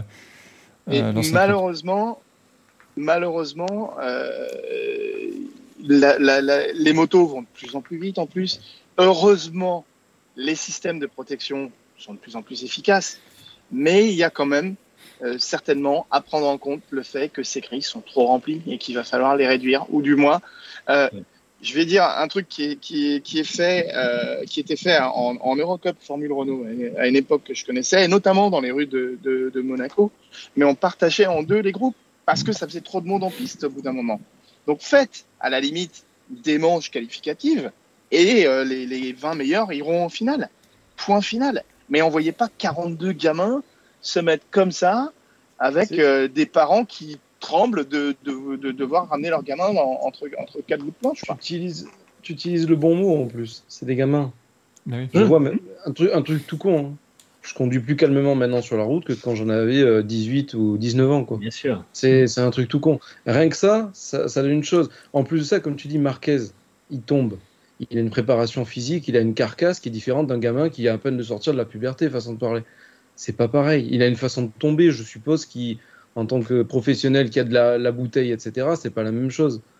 Enfin bon, c'est tout un, un- Enfin, moi, je vois ça par rapport à la monoplace. La monoplace, tu tapes, à part une Billy Manger, tu as pas trop trop mal, on va dire. Ça va. Mm. Et encore, Billy Manger, il a du bol, mais euh, voilà, il a, il a entre guillemets juste perdu ses jambes. Là, les gamins, Ouais, il encore vie. Voilà. Ouais. Mais, mais là, là c'est dans l'article de, de Lewis Duncan sur Autosport qui est très intéressant. Et, et on a Scott Redding qui explique que pour lui, tous les accidents récents n'ont rien à voir avec l'âge. Effectivement, Mhm. c'est- c'est pas, je pense, l'âge des pilotes qui est mis en, en cause dans ces cas-là. Mais, euh, et Lewis Duncan le dit, et je trouve que c'est joliment dit, mais c'est aussi euh, terrible en même temps. 15 ans, c'est pas un âge euh, pour perdre ta vie en faisant de la course, euh, parce que globalement, Dan Berta Vinales, il a jamais réellement vécu sa vie. Mhm. Parce qu'en plus, tous ces gamins, bah, ça roule à partir de 7-8 ans. Euh, sur les pocket bikes, tout ça, ils font ça toute leur vie. Et à 15 ans, tu, pas, tu dois pas décéder, quoi. C'est vraiment, euh, c'est des choses, ça. mais je pense que là, on est, on, on est un- effectivement, il va falloir, à mon avis, légiférer sur les tailles des grilles parce que c'est le seul truc où tu peux un peu les protéger. C'est statistique, si tu mets 20 motos, t'as moins de chances qu'un gamin se fasse percuter que s'il y en a 42. C'est juste logique, c'est les chiffres Ouais. fonctionnent comme ça, et tu peux Ça. pas faire autre chose. On peut pas, euh, à un moment donné, les, les combinaisons sont super résistantes, les casques sont super résistants. Tu peux pas non plus survivre à des chocs, euh, des chocs pareils. Et après, il y, aura, il y aura que des améliorations au niveau du système d'airbag qui pourront aider en fait à encaisser ces chocs-là. Ouais. Mais ça impliquerait des, des améliorations des, des- airbags qui soient vraiment euh, bien supérieurs à ce qu'ils ont aujourd'hui. Et ça n'arrivera pas du jour au lendemain. Et si on veut qu'il n'y ait pas, comme tu dis, Fab, le problème qu'on a aujourd'hui, c'est que ça fait déjà trois cette année et c'est amené à se répéter. Malheureusement, euh, c'est triste parce que c'est une fatalité. On a l'impression d'aller droit vers le, vers le carnage sans, le, sans faire quoi que ce soit parce que, bah, évidemment, les championnats doivent continuer, etc. Et que on va pas couper le peloton euh, en, en- deux euh, au milieu d'une saison. Non. Mais du coup, on peut pas. Fatalement, il n'y a rien qui est faisable actuellement. On est juste obligé de continuer en croisant les doigts que ça, va- ça va bien se passer. C'est un peu comme quand on le débat qu'on avait avec Spa où on disait euh, il n'y a pas de travaux qui vont être faits avant l'an prochain. Il y a encore des courses à faire dessus. Et ben, on a juste à espérer que tout va bien se passer. Le week-end n'avance pas, c'est exactement ce qu'on disait. Il y a eu des gros cartons, mais heureusement tout s'est bien passé ou presque.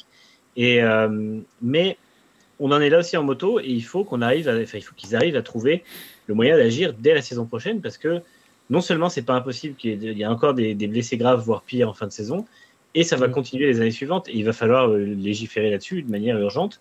La moto 3 ça peut pas con- continuer comme c'est actuellement. on- on nous demande c'est des âges minimums. Il y en a. Euh, sachez que vous ne pouvez pas arriver en moto 3 en championnat du monde à moins de 16 ans. Mais le truc, c'est que si vous arrivez en championnat du monde à 16 ans, il faut bien que vous vous fassiez les armes euh, dans d'autres catégories avant.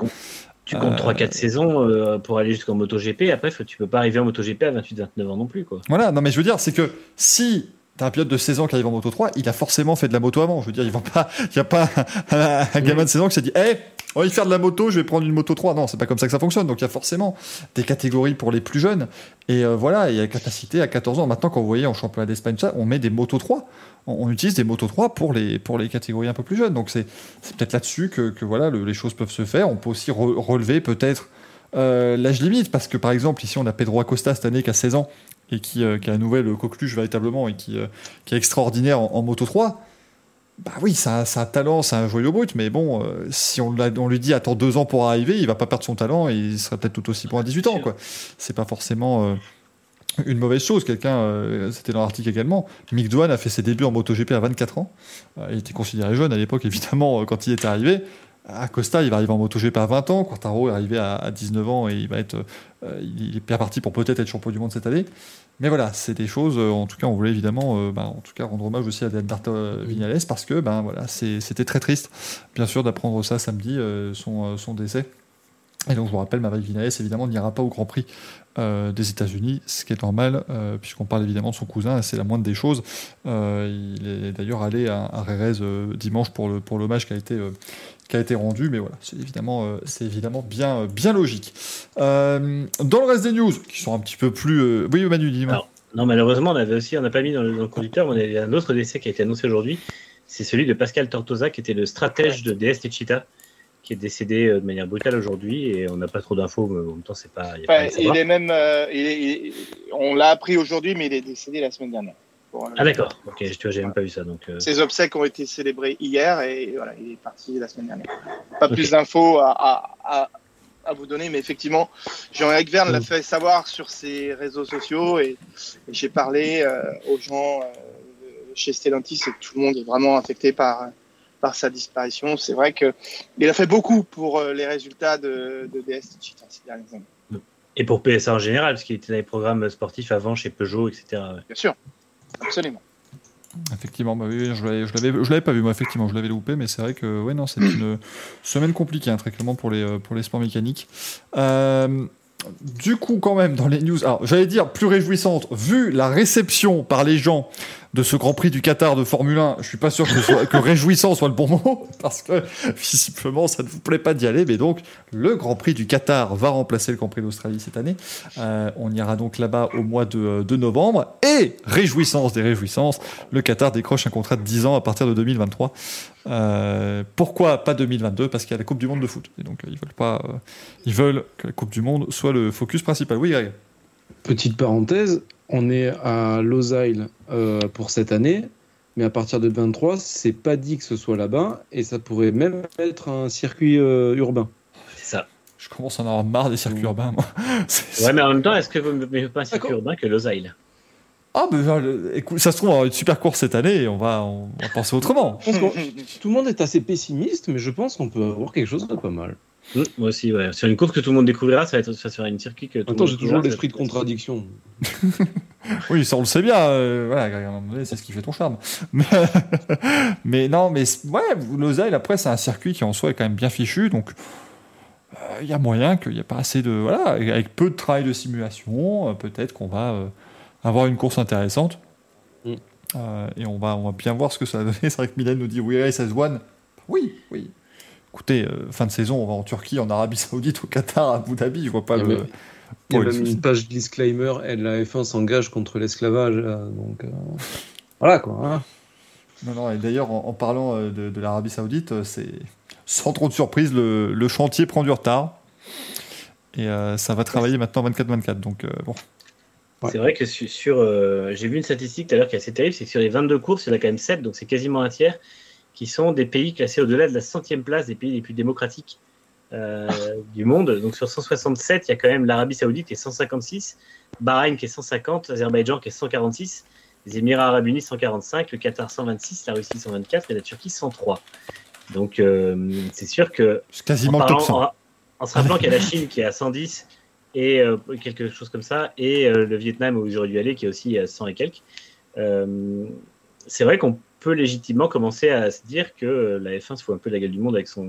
Ma- Son slogan. Manu, je ne vais pas partir dans un débat politique avec toi, mais quand tu vois que les gens regardent TPMP et les enjeux de la télé-réalité, est-ce vraiment sage de faire une démocratie?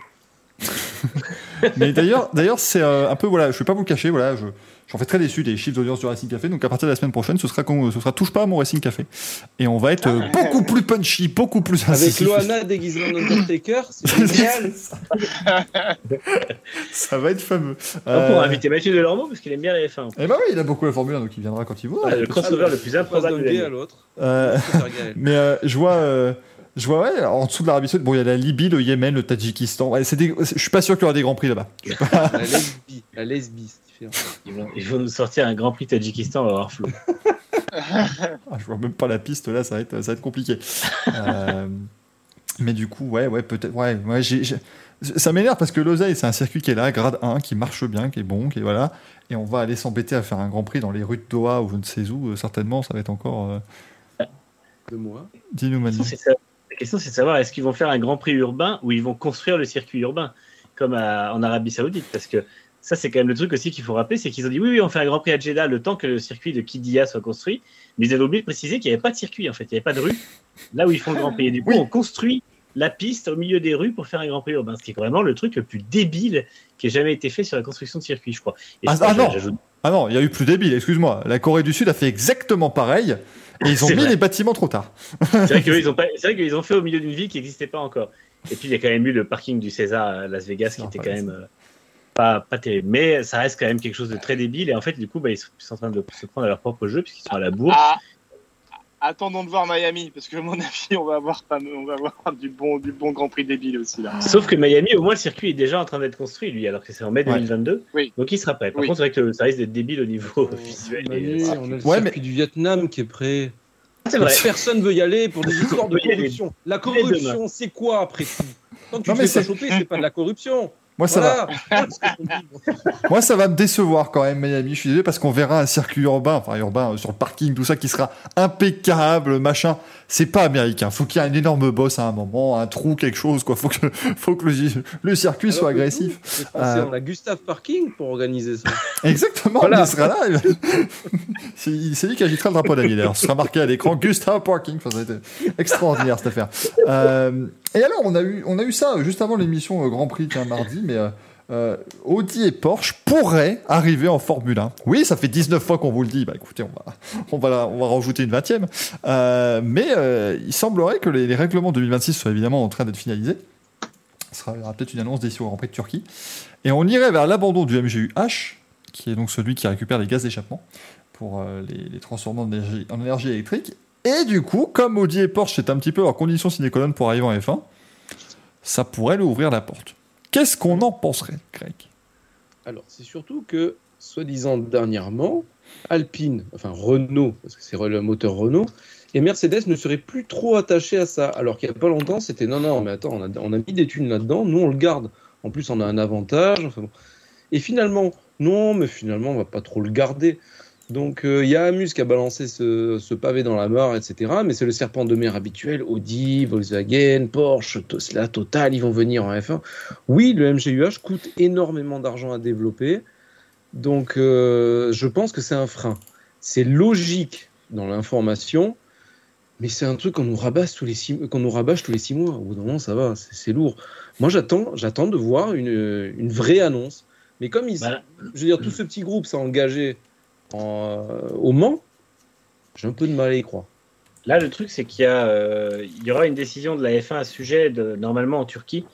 Euh, donc ça, on en saura plus. Après, moi, c'est ce que je disais déjà dans Grand Prix mardi. Le problème, c'est que on est sur un marché d'automobile qui évolue extrêmement rapidement. Le groupe VAG dans l'ensemble, donc Volkswagen, Audi, Porsche, etc., est quand même un groupe qui est assez instable dans sa façon de, de voir les choses technologiquement et financièrement. Et j'ai du mal à croire que euh, il soit prêt aujourd'hui à s'engager dans 4 ans et que tout, tout se passe bien en fait. J'ai du mal à croire que ça va pas capoter au milieu. On se rappelle que Volkswagen Motorsport est arrivé en rallye à grands coups de, de budget énorme et tout ça. Ils sont partis au bout de sont 4 ans, barrés. deux ans plus tard, ils ont arrêté carrément le sport automobile alors que ils ont fait, ouais, ils ont fait la Volkswagen IDR, finalement ils en ont rien fait, ils sont juste partis du, du sport auto. Et j'ai peur qu'ils prennent le même chemin et que finalement ça tombe à la flotte. Et je pense que euh, il faut que, en tout cas j'espère que la F1 va avoir l'intelligence de leur demander des garanties euh, quitte à leur faire payer quelque chose, une caution ou je sais pas quoi, qui puissent euh, assurer qu'on change le règlement pour eux, mais qu'ils seront, ils seront bien présents le jour où le règlement aura changé. Ouais, enfin, tant qu'ils seront euh, impliqués en endurance au plus haut niveau, comme ils vont l'être là dans les prochaines années, il peut pas y avoir une, une- à part à part Alpine qui le fait à, à moindre coût. Euh, je vois pas un Porsche et un Audi mener des- les, les deux disciplines de. Voilà. Alors, tu sais, les bu- après les budgets F1, maintenant, ils sont largement accessibles pour des, des entités pareilles. Ouais, mais je pense que c'est ne pas, voilà, c'est ça, c'est pas pas mettre ses œufs partout, quoi.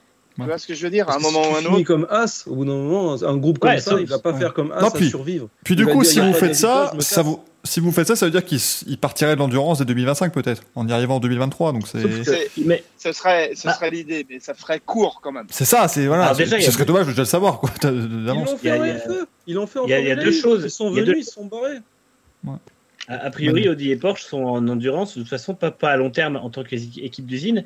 Ils vont venir en tant qu'équipe d'usine pour montrer les capacités de leurs protos et ensuite ils vont Et les ensuite, vendre. ils veulent, clients. ils veulent vendre des voitures. Voilà. Le LMH, c'est la le- compétition. ouais. Donc, Ouais, rien ne les empêche. Et après, en même temps, est-ce que ce serait pas quand même quelque chose à accomplir pour un groupe et ou une marque de dire la même année, on a, on a gagné en F1 et on a gagné aux 24 heures du Mans. Alors, ils vont peut-être pas gagner les deux, mais si tu gagnes euh, en WEC ou les 24 heures du Mans et qu'à côté tu arrives à faire une victoire en F1 en tant que motoriste, euh, ça fait un palmarès qui est quand même pas dégueulasse. Ça fait des ouais, ça fait des, des coups de com qui peuvent. Ferrari être- va le faire aussi. hein. Oui, oui, Ferrari va effectivement mener deux programmes de de, de front. Ils vont ils vont être euh, Ferrari, aidés par Ferrari, F1. c'est la- c'est du sport automobile pur et simple. Audi, c'est Audi, Volkswagen, etc. C'est presque des, des marques. qui- qui- voilà, c'est de la marque. C'est pas vraiment de l'amour automobile. J'ai envie de dire. Oui, mais Porsche, euh, maintenant, c'est plus du marketing qu'autre chose. On- pourquoi on fait des GT3 RS ou des GT2 RS Parce que ça, ça fait vendre. Ça fait un peu comme la GTI à l'époque qui faisait vendre des Golf. Voilà, tout simplement. Il y a une âme Porsche. Les Porsches, je les comprends pas, certes, mais euh, voilà.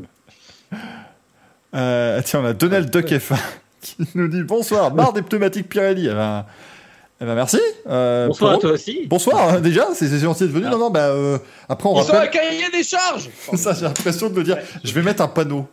Je vais mettre un panneau ici, il y aura un truc, ils ont un cahier des charges chez Pirelli. Parce que Non, mais en fait, il faudrait faire un truc genre euh, Racing Café sponsorisé par Pirelli, virgule, qui a un cahier des charges et doit respecter des données très compliquées en Formule 1. sous, texte en dessous, et qui par contre, ils nous donnent pas de pognon. Hein. C'est un faux sponsoring. On les défend gratuitement. ouais. On les défend parce qu'on les apprécie quand même. Euh, par contre, rendez-nous les Pirelli de 2012. Ça, je valide. C'est un petit peu ça qu'on avait à la course de Laguna Seca d'IndyCar. C'était, ma foi, fort intéressant. Et fort, fort spectaculaire. Euh, on va répondre à vos questions, justement. Avec un petit courrier des viewers, messieurs. Hop, hop, si je retrouve le jingle, hein, rassurez-vous. Oh, quelle masse d'armes Euh, le voici, le jingle qui est bien arrivé. Le courrier des viewers avec euh, la première question, tiens, d'anonyme. Alors, cette fois-ci, merci à cette personne anonyme qui nous dit Je suis une L. Parce que vous aviez dit il la dernière fois en partant du principe. Donc c'est bien, c'est bien gentil. Euh, la F2 et la F3 ont annoncé le retour à un format de deux courses par week-end, mais avec un système tout de même différent du précédent, puisque la course sprint est le samedi et la course longue le dimanche. Et donc maintenant, en gros, la course sprint, le top euh, 10 en F2 et top 12 en F3 sera inversé par rapport au résultat des qualifs. Donc c'est pas le résultat de la course comme c'était le cas auparavant vu que la course sprint était le dimanche. Euh, donc du coup maintenant ça met évidemment l'accent sur la qualification puisque si tu rates le top 10 tu pars loin pour les deux courses alors qu'apparemment tu pouvais espérer remonter quelques places sur la course euh, du euh, samedi et récupérer une belle place sur le- la grille du dimanche. Donc qu'est-ce que vous en pensez? Euh, C'est euh, ce qu'elle nous euh, demande. Je m'en fous. Merci, c'est important pour ceux qui nous écoutent en, en podcast. Ouais Fabien. Je sais pas ce qu'était la question. Non, non, mais qu'est-ce que tu penses de ce, C'est vrai que oui, je vais peut-être mal poser. Non, qu'est-ce qu'on pense en gros de ce nouveau, de ce nouveau format où c'est uniquement la qualif qui gère les- la grille des deux courses? C'est vrai que j'aurais Ouais. peut-être. Honnêtement, euh, si c'est ridicule pour la F1, je vois pas pourquoi ce ne sera pas ridicule pour les autres disciplines. Euh, Enfin, voilà, c'est mon point de vue. Après, honnêtement, euh, euh, ce qui est débile déjà, c'était d'avoir euh, séparé la F2 et la F3 des, des, des, grands prix de Formule 1. Après, comment les grilles sont établies, honnêtement, je suis un peu comme Greg, je m'en bats un peu les roubignoles. Mais sincèrement, le, le fait d'avoir éloigné de l'élite les courses qui te permettent d'y accéder, mais c'était mais une connerie de l'espace. Mhm. Donc Ouais. je suis ravi qu'ils reviennent à ce système-là l'an prochain. Pour euh, la gestion des courses, honnêtement, je, je balance la patate chaude. Ouais, parce que Manu. là- là, on rappelle qu'il y a eu de la F2 ce week-end. euh, il y a eu de la F2 et de la F3. La prochaine course de F2 c'est dans deux mois. Voilà, C'est à Jeddah, voilà. Donc euh, faut qu'ils se L'avantage du Mais- week-end de Sochi, c'est qu'il a permis de tester le format de 2022 directement, puisqu'en fait, on a eu euh, la qualif qui a déterminé la, la course sprint et la course euh, qui a donc eu, a, a eu son top 10 inversé, et la course principale qui n'avait eu le top 10 inversé. Et franchement, je trouve ça plutôt pas mal. Moi, je... En fait, ça ne me dérange pas qu'on laisse la possibilité à des jeunes pilotes dans des formules monotypes de montrer ce qu'ils valent à l'avant d'un peloton. On peut avoir des bonnes surprises sur des pilotes qui sont dans une équipe un peu plus délicate à faire avancer. Mm. Euh, des pilotes de chez Charouz, des pilotes de chez Art, parce qu'il y a des voitures qui sont pas toujours au top. Des pilotes de- d'équipes comme ça, ou même MP Motorsport, on a vu notamment euh, Verschoor qui a fait des très belles courses cette année. Et ça donne la possibilité à ces pilotes de s'illustrer en avant de peloton et de montrer que bah, ils sont pas juste là parce qu'ils font le nombre en F2. Et finalement, il y a que y a que des Samaya, Sato, tout ça qu'on voit jamais aux avant-postes en fait. Les autres, on arrive toujours à les voir. Et je pense que ce format-là va permettre que la course, que les incidents de course n'impactent plus les week-ends. Du coup, ça fait quand même que un pilote qui est dans le top 10 sera toujours dans le top 10 au départ d'une course et un pilote qui est euh, qui, bah, qui se fait accrocher par quelqu'un d'autre. Je pense à Schumacher notamment qui se fait ruiner son week-end euh, en France en 2020 ou parce que il se fait percuter par son équipier. Non, c'est 2019, il se fait percuter par son équipier et en fait ça engendre que bah, il perd, la- il abandonne la première course et il part du fond de grille la deuxième. Ça c'est dégueulasse et c'est bien que ça n'arrive plus. Donc moi je dis plutôt bonne nouvelle. À voir dans les faits si ça si ça euh, fait découvrir d'autres problèmes quoi. Mais ça me paraît pas mal. Euh, cette chère anonyme a rajouté, donc j'ai précisé elle dans mon pseudo, car la dernière fois j'ai posé une question et j'ai été d'office un il, mais je ne vous en veux pas, c'est la faute de la langue française. Je suis PS2, libanais. hein. Oui. Je suis non-genre et libanais. PS2, oui, il y a des femmes qui suivent le sport auto dans des places au macho de Twitter. Vous n'êtes pas visé, mais c'est un coup de gueule. Oui, c'est important. Euh, évidemment, vous êtes évidemment. Moi, ma femme suit le sport auto depuis la cuisine. J'en ai marre.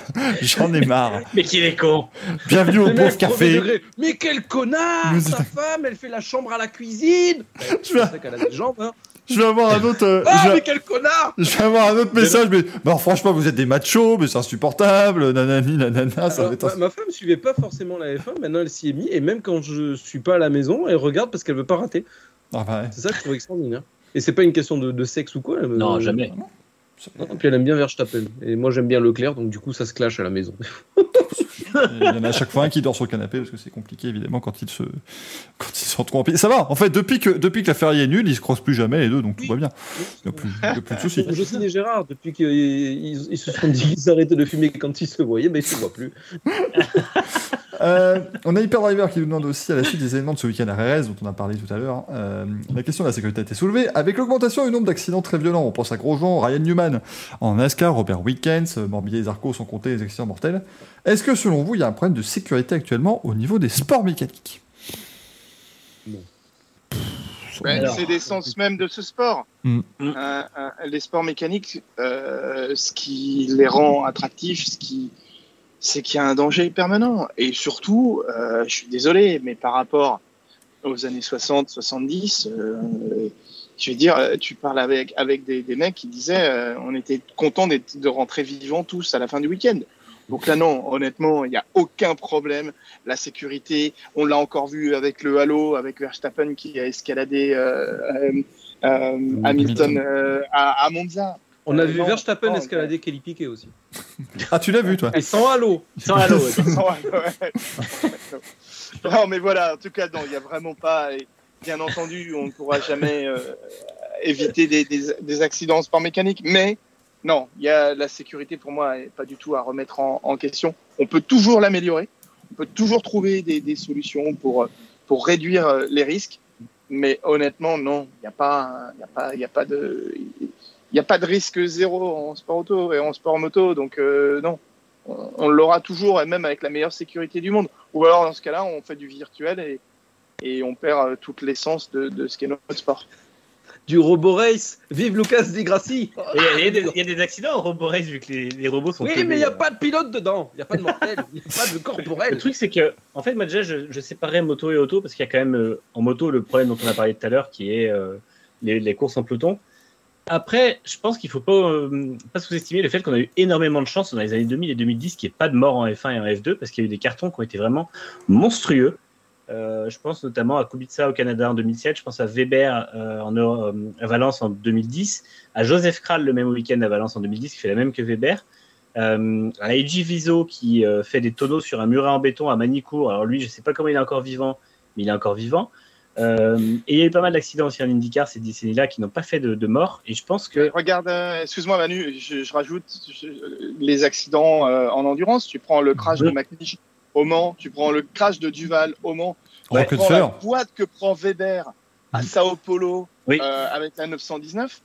Franchement, mais il D'ailleurs, y, a, il y a 40 ans, tous ces mecs-là, ils repartaient en il, il en parle dans son livre où il disait que c'est la plus grosse boîte qu'il a pris de sa vie et il a vraiment cru qu'il allait mourir sur le moment. Et, euh, et puis tu prends celle de McNish avec Toyota euh, en F1 au Japon.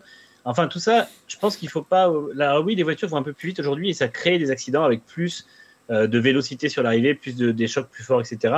Mais là-dessus, on doit quand même reconnaître que la FIA fait une quête énorme, vraiment. euh, C'est vraiment la, la quête principale de la, la sécurité et ça fonctionne. On voit que le halo fonctionne, on voit que les, les cellules de survie fonctionnent à part dans les accidents malheureux comme celui d'Antoine Hubert. On voit que maintenant, c'est des concours de circonstances qui font qu'on a des morts en F1 et en F2. Alors, c'est pas acceptable pour autant, il faut continuer à les combattre, mais il faut quand même rendre le fait que, bah oui, après, c'est des, euh, des pelotons de 20 pilotes qui roulent à 300 à 350 à l'heure. Fatalement, quand ça tape, ça tape très fort. Mais encore une fois, il y a 20 ans de ça, un Marcus Ericsson à Monza, il y a 3 ans, il serait tué. Euh, il y a euh, des crashs comme, comme celui de Verstappen à Silverstone, ça aurait fini bien plus mal, etc. etc. Donc, Ouais. malheureusement, fait en observation, d'après Helmut Marko. Et il revient juste pour respect. week-ends. Je trouve ça honteux d'ailleurs parce Eh qu'on ben, a, on a ri ce soir, alors que pourtant euh, il s'est pris 51 G. Mais pour aller dans, dans ton sens, Manu, il y a, il y a quelques jours, je suis allé visiter euh, l'usine Migal euh, qui fabrique les nouvelles F4. Et j'ai vu la coque de la nouvelle F4 qui sera donc mise en place à partir de l'année prochaine avec cette euh, fameuse euh, règle maintenant de, de, de cellules anti-intrusion. Mais c'est impressionnant de voir ce qui est devenu la voiture apprentissage pour les jeunes pilotes si euh, certains d'entre vous ont euh, mon âge, ils ont connu les campus. Les campus, c'était juste une blague.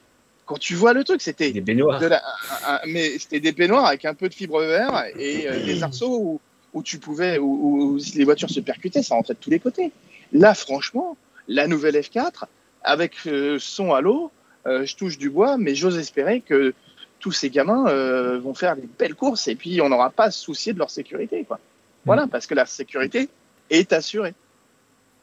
Et après, par contre, c'est sûr qu'on voit aussi que le Halo, c'est pendant longtemps, il n'y a pas eu de choc à la tête, mais on voit que depuis le Halo, je sais pas c'est un coup de chance, je sais pas si c'est un truc physique quand les voitures s'escaladent ou quoi, mais il y a vraiment beaucoup de chocs à la tête qui sont évités. Euh, rien que le, crash d'Antoine Hubert, il y a deux pilotes qui prennent des débris sur le Halo.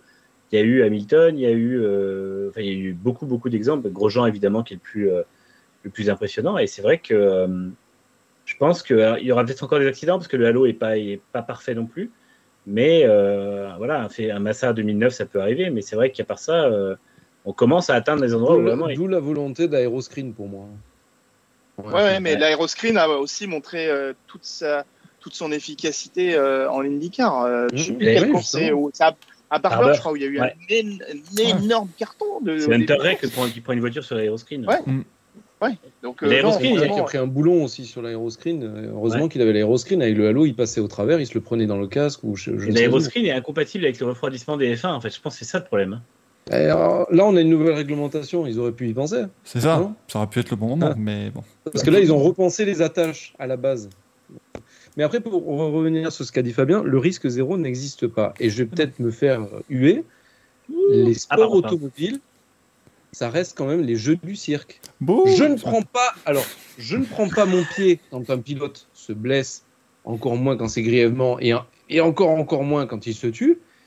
Mais quand tu vois Hamilton Verstappen, j'avais les frissons, c'était génial. Je Oui. dis pas, je dis pas que je regarde la course parce que j'ai un plaisir malsain et morbide. Je regarde que pour ça. Mais je veux dire, ça fait partie intégrante du sport automobile. Voilà. Mm. Il y a, Bah, comme, tu, comme vous avez dit, tout a été fait pour que justement ça se passe sans encombre. Mm. Donc quelque part maintenant, c'est ouais, ben, ils se sont crachés. Tu te dis pas, Oh, est-ce qu'il va sortir vivant? Quand il y a eu Grosjean, la seule chose que je me suis dit, c'est est-ce qu'il va sortir vivant parce qu'il y avait du feu? Le Ouais. feu, c'est pas une question de choc, etc. Le choc, tu peux le prendre d'un mauvais angle. Tu, vas, tu peux mourir sur le coup. Mais le feu, tu- si tu es dans un brasier que tu peux pas sortir, ben, tu finis euh, grill. Voilà, c'est, Mhm. on n'en parle plus. Voilà, un truc tout bête, ils ont dit juste après, ouais, ben, euh, s'il avait eu les gants de l'année dernière, ben, il aurait ses mains qui auraient encore plus cramé que ce qu'elles ont, elles ont cramé. Tu dis, ben, là, il y a tout qui est fait pour. On peut s'en réjouir, c'est bien, justement, oui, c'est une, c'est une bonne chose, Voilà. mais c'est vrai. Et chaque année, chaque année, l'équipement prend du poids, les voitures prennent du poids. On le voit avec les voitures de tourisme. Une 205 GTI, c'est quoi? C'est une tonne? Une 208 GTI, c'est une tonne 5 quasiment. Enfin, j'en sais rien. 800 Mais, kilos. ouais. tu vois, il y a, voilà, il y a- il y a 500 kilos de plus d'une génération à l'autre. Mais si tu tapes dans une 205 GTI, bah, tu ressembles à une boîte de conserve de sardines qu'on a ouverte. Tu tapes dans une 208 GTI, tu sors, tu n'as même pas de- de- d'interruption volontaire de travail, quoi. Ou Non, non, j'en sais rien. Enfin, Mais, mais c'est vrai que le, le- le côté danger aussi, en fait, c'est.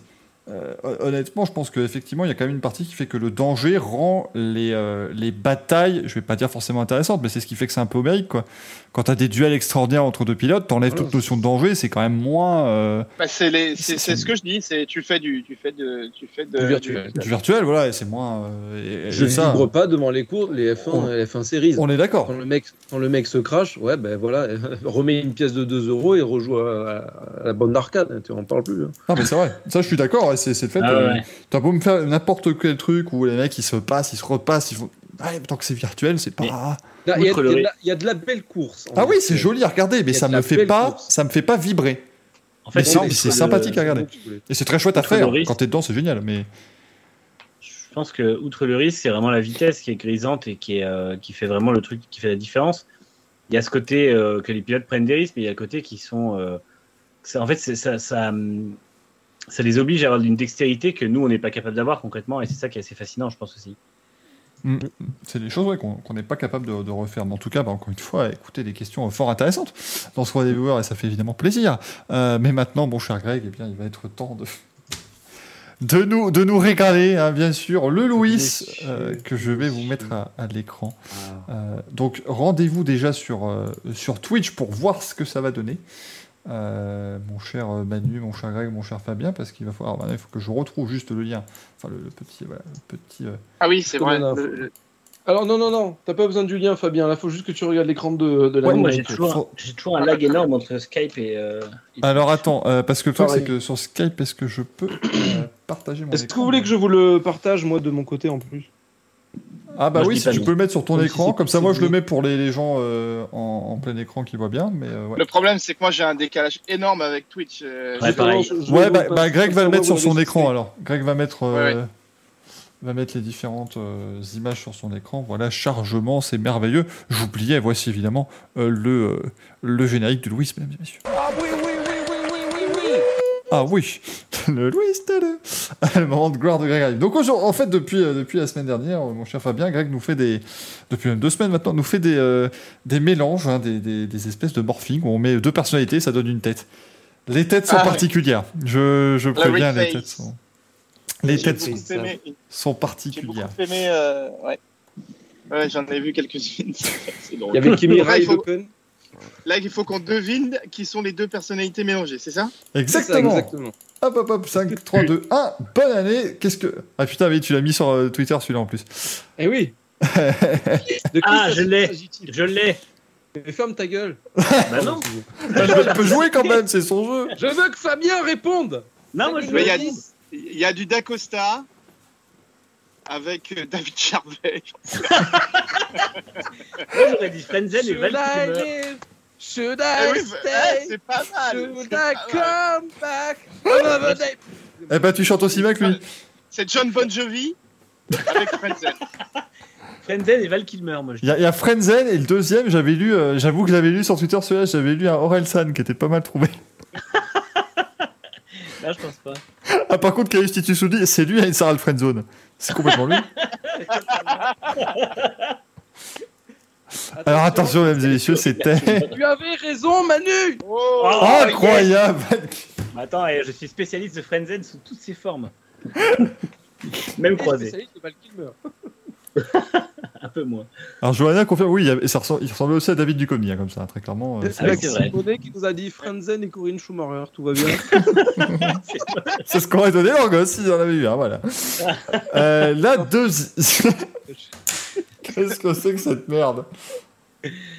Voilà.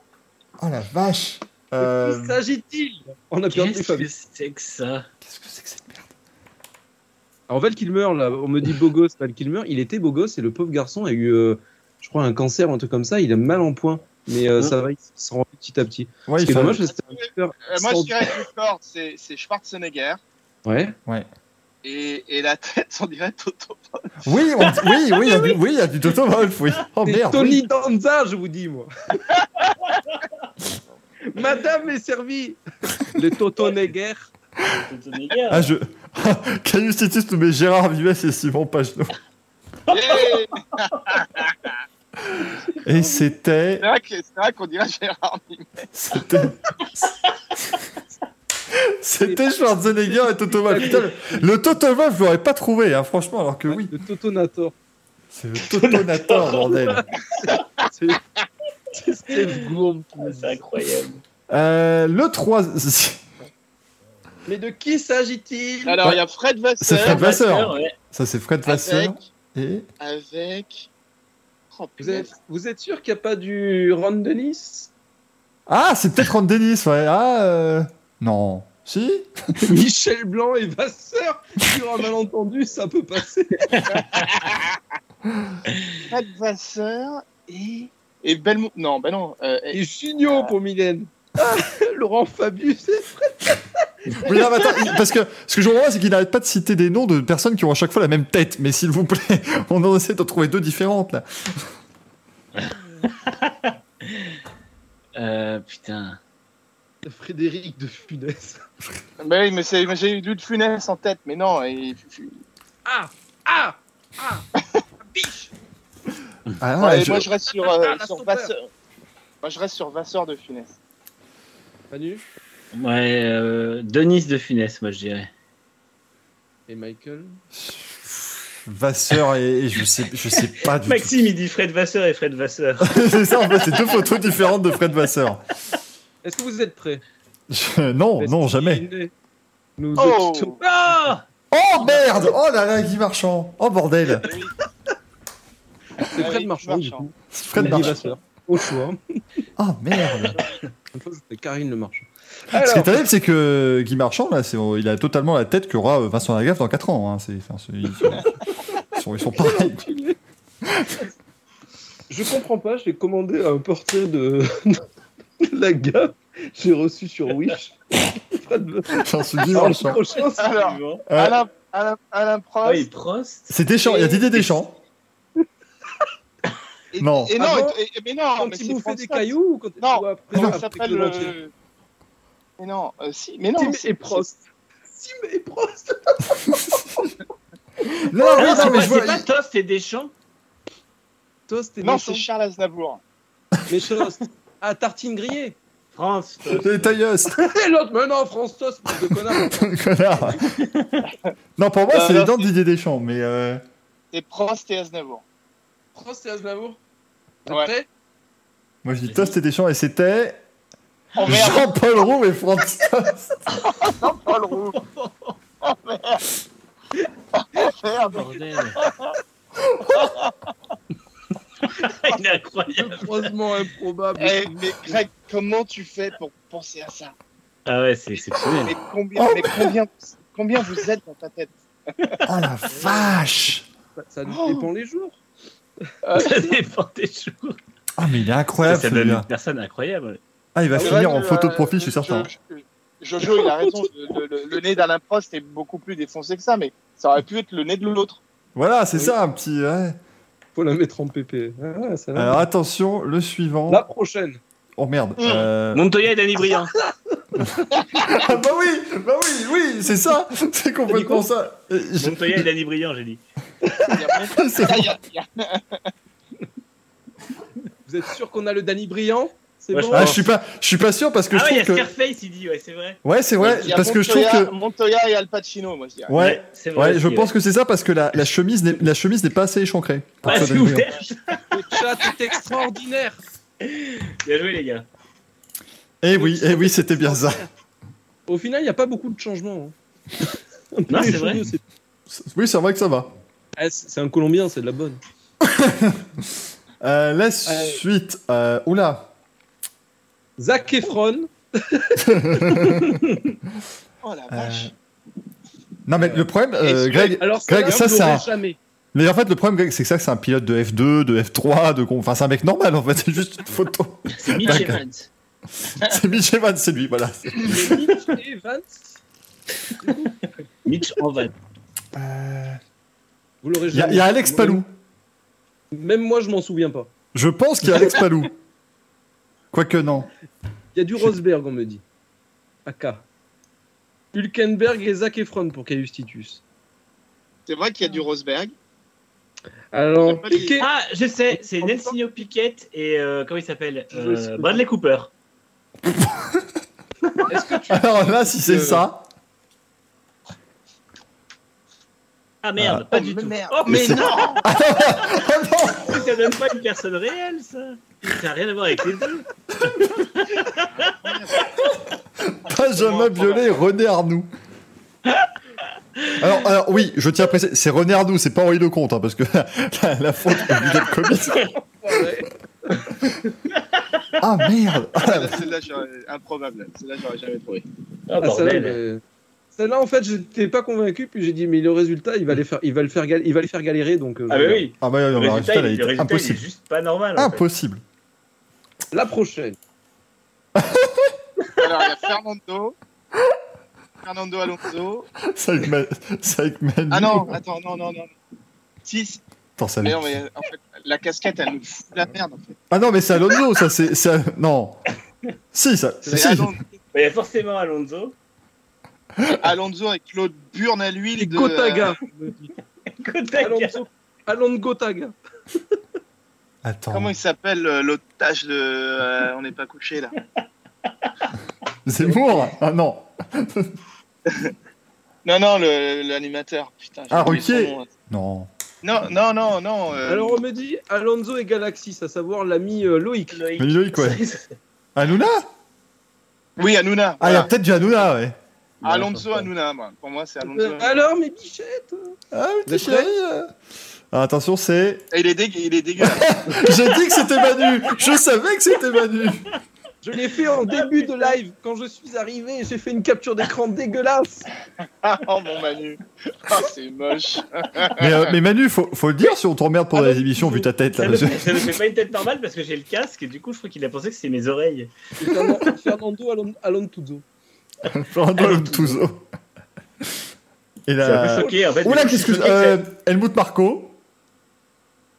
Et. Oh. Bah, et qui?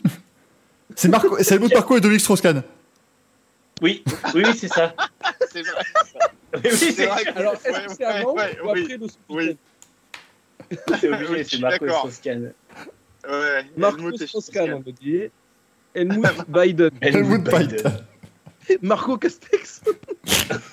Harrison Ford. et Harrison Ford. Harrison Ford de JT de 20h avec un costard. Avec un costard. Non, moi, je- non, mais c'est pas. c'est- Alors attention, c'est. Oh merde, non, c'est Oh, merde. Méluche. C'est Méluche. Marcus. Ah, c'est improbable le résultat. donne. Helmut Marcus. Ah, la Putain, ça donne la coiffure de Strauss-Kahn quoi.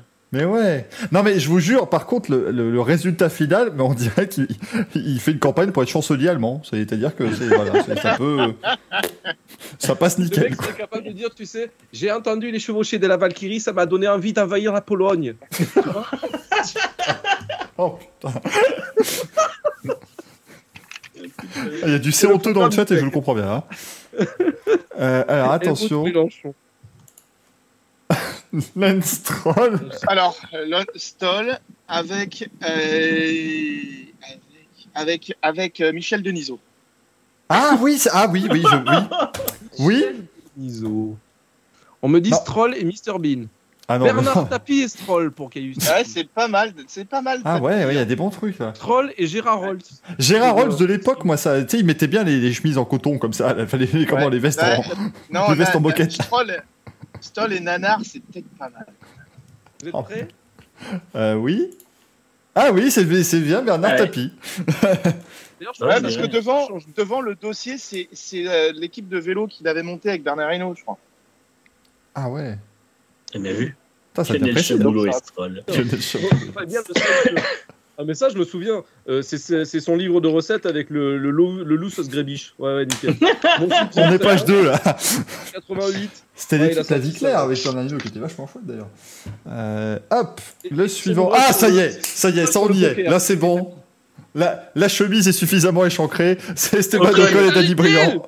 Ocon et Danny Briand. C'est. Ocon et Danny Briand, merci.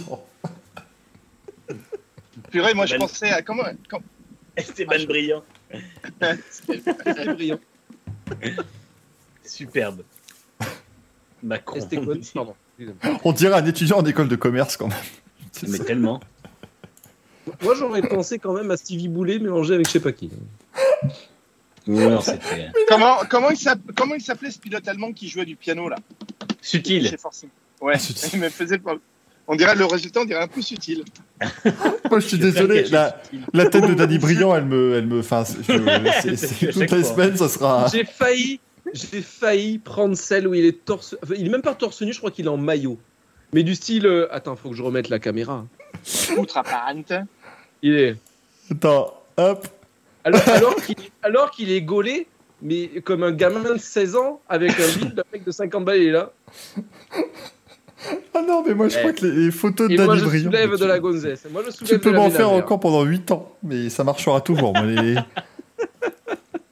Il a, il a une, une mine d'or, mais de, de, de, de têtes différentes, d'échancrage de, de, de chemises et tout. Moi, je trouve ça extraordinaire. Bon, en tout cas, Gaël, ça passe au calme pour Greg.